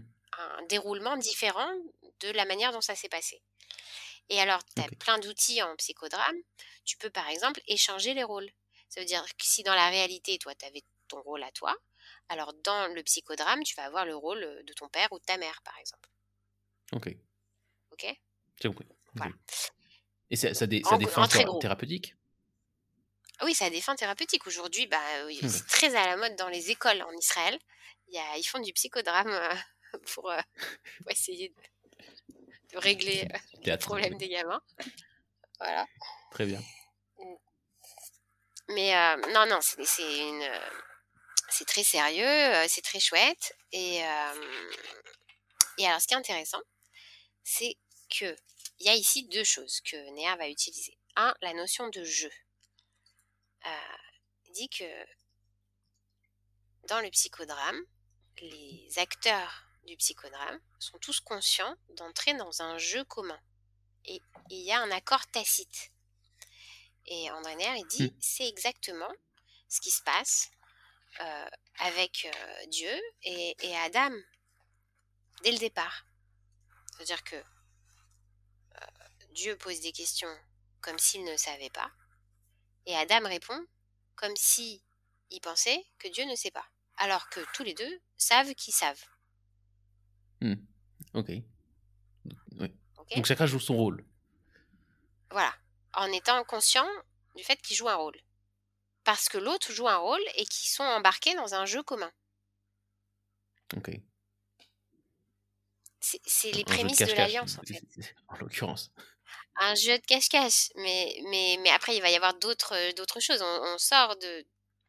Ok, il y a le Hayeka où tu es dans ta vie, dans ton, mmh. ta vie, dans ton histoire, etc. Mais, mais bien plus loin que ça. Ça va plus loin que ça. Il va y avoir plein de choses. Et donc, ça, c'est la première chose. C'est le, le du jeu. C'est, ce quêta du jeu, c'est, une dimension existentielle totale. Ça veut dire, on a là, on a, tu sais, un coup de dé jamais abolira le hasard. Mmh. Cette dimension ludique de l'existence. Et justement, qui va toucher à l'absurde, qui va révéler les angoisses. c'est ça que je trouve fascinant chez Neher, c'est qu'il y a toutes ces, problématiques modernes et, incontournables en fait en tant que individu euh, après le XXe siècle. Quoi. C'est... On peut pas euh, en faire l'économie et, et il rentre dedans. Et ça se trouve dans la Bible. Donc, Bref, alors je reviens. Le psychodrame, à part le jeu, euh, mmh. applique les règles du psychodrame de Moreno aux prophètes et à l'humanité et au peuple juif. Donc ça veut dire que le prophète, par exemple, lui, il va être le thérapeute de l'histoire. Dans la vie du prophète, tu sais, tout ce qui est vécu dans la vie du prophète est, est, symbole de la relation entre Dieu et le peuple, ou entre euh, le peuple et l'humanité, le peuple et sa terre, etc. Le, prophète joue et utilise des symboles. Par exemple, quand il dit mmh. euh, le rameau euh, de l'olivier, le rameau de l'amandier hâtif, ou, ou la, la, casserole dont la fumée euh, monte vers l'est, ou euh, quand il jette sa ceinture dans le fleuve et qu'elle se décompose, ou quand il est nu dans les rues de Jérusalem, ou quand il se marie avec une prostituée et qu'il a des enfants d'elle, ou quand au contraire il divorce de sa femme, ou quand sa femme meurt alors que ça va être le siège de Jérusalem. Enfin, tout, tout dans la vie du prophète fait sens et est symbole. Sa vie elle-même est, euh, est un jeu euh, significatif. Donc le prophète, au-delà d'être un messager, même, juste, même plus, plus loin d'un messager moral, c'est quelqu'un qui actualise dans sa vie un certain rôle et qui, qui est le, le, véhicule, on va dire, plus que verbal, mais existentiel, si je peux utiliser ton mot, de ce message. C'est ça. C'est ça que tu es en train de dire. Totalement. Totalement. Et, et donc, il a un autre rôle. Parce qu'il n'est pas seulement l'acteur, et il n'est pas seulement l'incarnation même du jeu, il est aussi le thérapeute. Puisqu'il que le prophète, il n'est pas seulement l'intermédiaire mmh. et le porte-parole de la parole divine, il est aussi celui qui, qui propose des nouvelles options, qui ouvre l'histoire. Et c'est très clair, par exemple, avec Isaïe et Jérémie. Il y a là-bas deux manières d'intervenir dans l'histoire, carrément dans la politique prophétique, ça veut dire dans la politique. Il conseille le roi et il leur propose des, des options, d'accord? Et Isaïe et Jérémie proposent deux options totalement contradictoires, antithétiques. Il y en a un qui dit il faut fermer euh, les fenêtres, rentrer dans la maison et attendre que le vent de l'histoire passe. Surtout ne pas agir, rester neutre, devenir la Suisse. Et, euh, et Jérémie, au contraire, lui, c'est l'activiste, il s'engage et peu importe, il refuse le confort de Dieu, le confort des hommes. Quand on lui dit euh, ils vont être exilés en Babylonie, toi tu peux rester parce qu'on te connaît, bah, il refuse le confort de Dieu. Quand, quand les hommes lui disent, quand Dieu lui dit n'allez pas en Égypte, vous allez mourir là-bas, et qui prévient le peuple, qui leur dit il faut pas aller en Égypte, et que eux ils disent bah on y va quand même, et ben il décide d'aller avec le peuple, de les accompagner, même s'il doit les accompagner jusque dans la mort. Donc lui il agit. Mmh. Euh, et il n'y a pas une ou, l'autre euh, option qui est la bonne en fait, puisque tu as compris que c'est c'est ouvrir l'histoire à des moments clés, au moment où on en a besoin. Et en fait, ce que fait Néer dans son Ça dépend des circonstances. Si tu interviens dans l'histoire, ça dépend des circonstances. circonstances Et en fait, ce qu'il fait et ce qu'il dit qu'il reste à faire aussi, c'est il dit que c'est un champ d'études et de recherche vraiment à, d'avenir, quoi, à creuser. Il, il, met à jour des concepts et des outils euh, de comment il appelle ça de, de politique prophétique des outils, euh, des outils en fait qu'on peut utiliser dans la vie de tous les jours. Tu vois, il identifie. Il identifie chez les prophètes des mécanismes, des mécanismes qu'on peut utiliser. Donc, il, y, a, le, cette histoire de, de, psychodrame, mais alors par exemple, tu vois, là en ce moment, euh, moi en ce moment, je, j'apprends des rudiments de, de, PNL. NLP, on appelle ça, c'est Neuro Linguistic euh, Programmation. Mmh. Bon, après, ça vaut ce que ça vaut, d'accord, mais c'est des thérapies brèves où euh, tu peux reprogrammer ton subconscient. Et ça te permet d'atteindre des buts à court terme. OK? Et en fait, ce qui est surtout en œuvre, c'est que tu formates en fait ton cerveau pour passer du potentiel à la concrétisation de ce que tu veux réaliser. D'accord? Et ce qui est intéressant. Je connais pas très bien cette réclame. ouais, mais peu importe, c'est pas, pas le, le sujet. Mais ce qui, est, ce qui est intéressant et fascinant pour moi, justement, c'est que je retrouve euh, étrangement le même vocabulaire qui est utilisé par Néer quand il parle de la prophétie et des mécanismes qui sont utilisés par les prophètes pour ouvrir l'histoire, pour faire advenir la vocation du peuple juif dans l'histoire et pour faire advenir aussi euh, l'universel de l'humanité à travers le particularisme juif, c'est-à-dire réaliser en fait le, messianisme dans l'histoire, mmh. c'est, tu vois, passer de création, révélation, rédemption suivant euh, le schéma de, de l'étoile de la rédemption de, de Franz Rosenzweig qui l'utilise aussi. Mais donc il utilise les mêmes termes euh, quand il nous explique comment on fait pour passer euh, de la destruction totale du Rourban à la reconstruction sur les ruines. Comment on fait pour passer du potentiel mmh. à la concrétisation au niveau collectif, au niveau même cosmique et eh ben c'est les mêmes mmh. termes qui sont utilisés. Et, Qu'est-ce que ça veut dire les mêmes termes? C'est les, mêmes, les mêmes idées? Et ben peut et oui, c'est pas seulement les mêmes idées, c'est les mêmes mécanismes qui sont à l'œuvre. Et peut-être, c'est ce que tu disais tout à l'heure, et très certainement que le, tout le, le réservoir sous-jacent ici, c'est de la Kabbalah. Et il faudrait, et moi ça, j'ai pas pu le faire dans mon doctorat, et c'est vraiment aussi un champ de recherche à, vraiment à creuser. Il faudrait vraiment des spécialistes de Kabbalah qui puissent relire toute l'œuvre d'André Neher et déceler toutes les références qui sont, qui sont cachées et qui sont utilisées. La chasse au trésor, aux étincelles. Quand est-ce que tu finis ton doctorat, Gaël bah, Je t'ai dit, la date euh, butoir, là, c'est le 1er janvier, janvier ouais.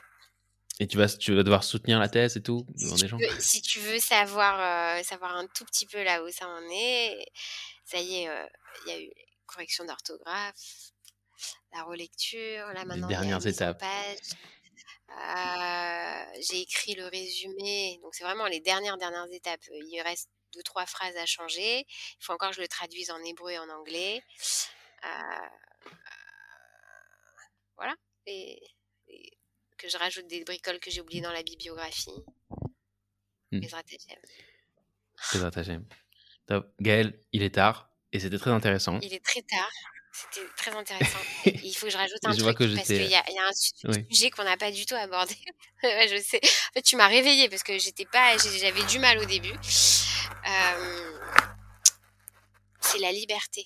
On n'a pas parlé suffisamment de la liberté. C'est quand même essentiel dans la pensée d'André Neher, qui dit euh, tout homme doit se considérer comme sorti d'Égypte, car depuis la sortie d'Égypte, il souffle sur le monde un vent de liberté euh, que rien ne peut arrêter de souffler.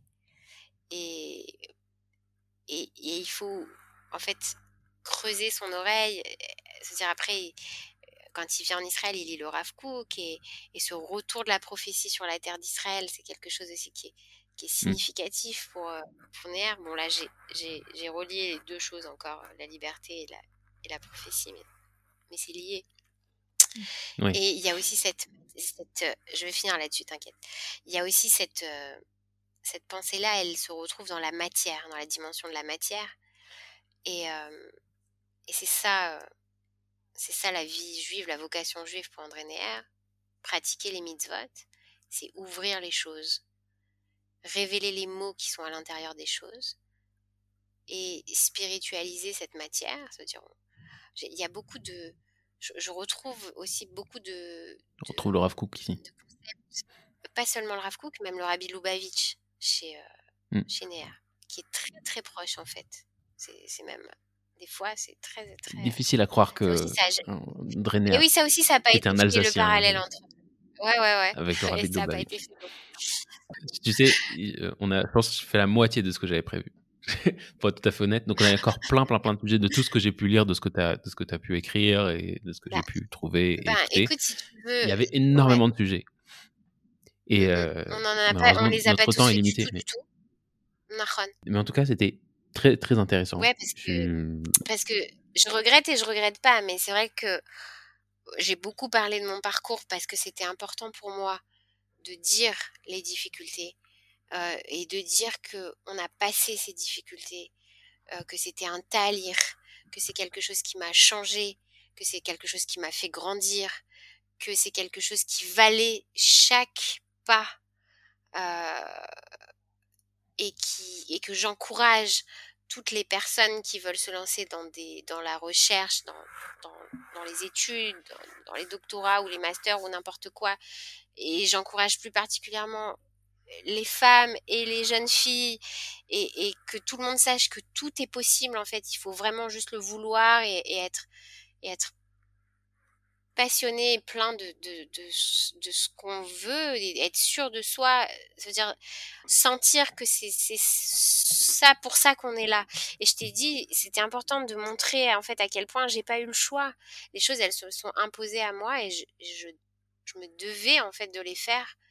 Et, euh, et je et en fait, je voudrais bah, remercier André Neher de m'avoir euh, de, de m'accompagner euh, dans ma vie et d'avoir été là au bon moment et d'y être encore.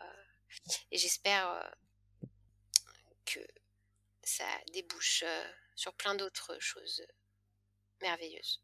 Voilà. Sur cette note de reconnaissance et d'optimisme. Ouais. Ouais. Voilà. Razak, merci beaucoup. bah, merci à うん。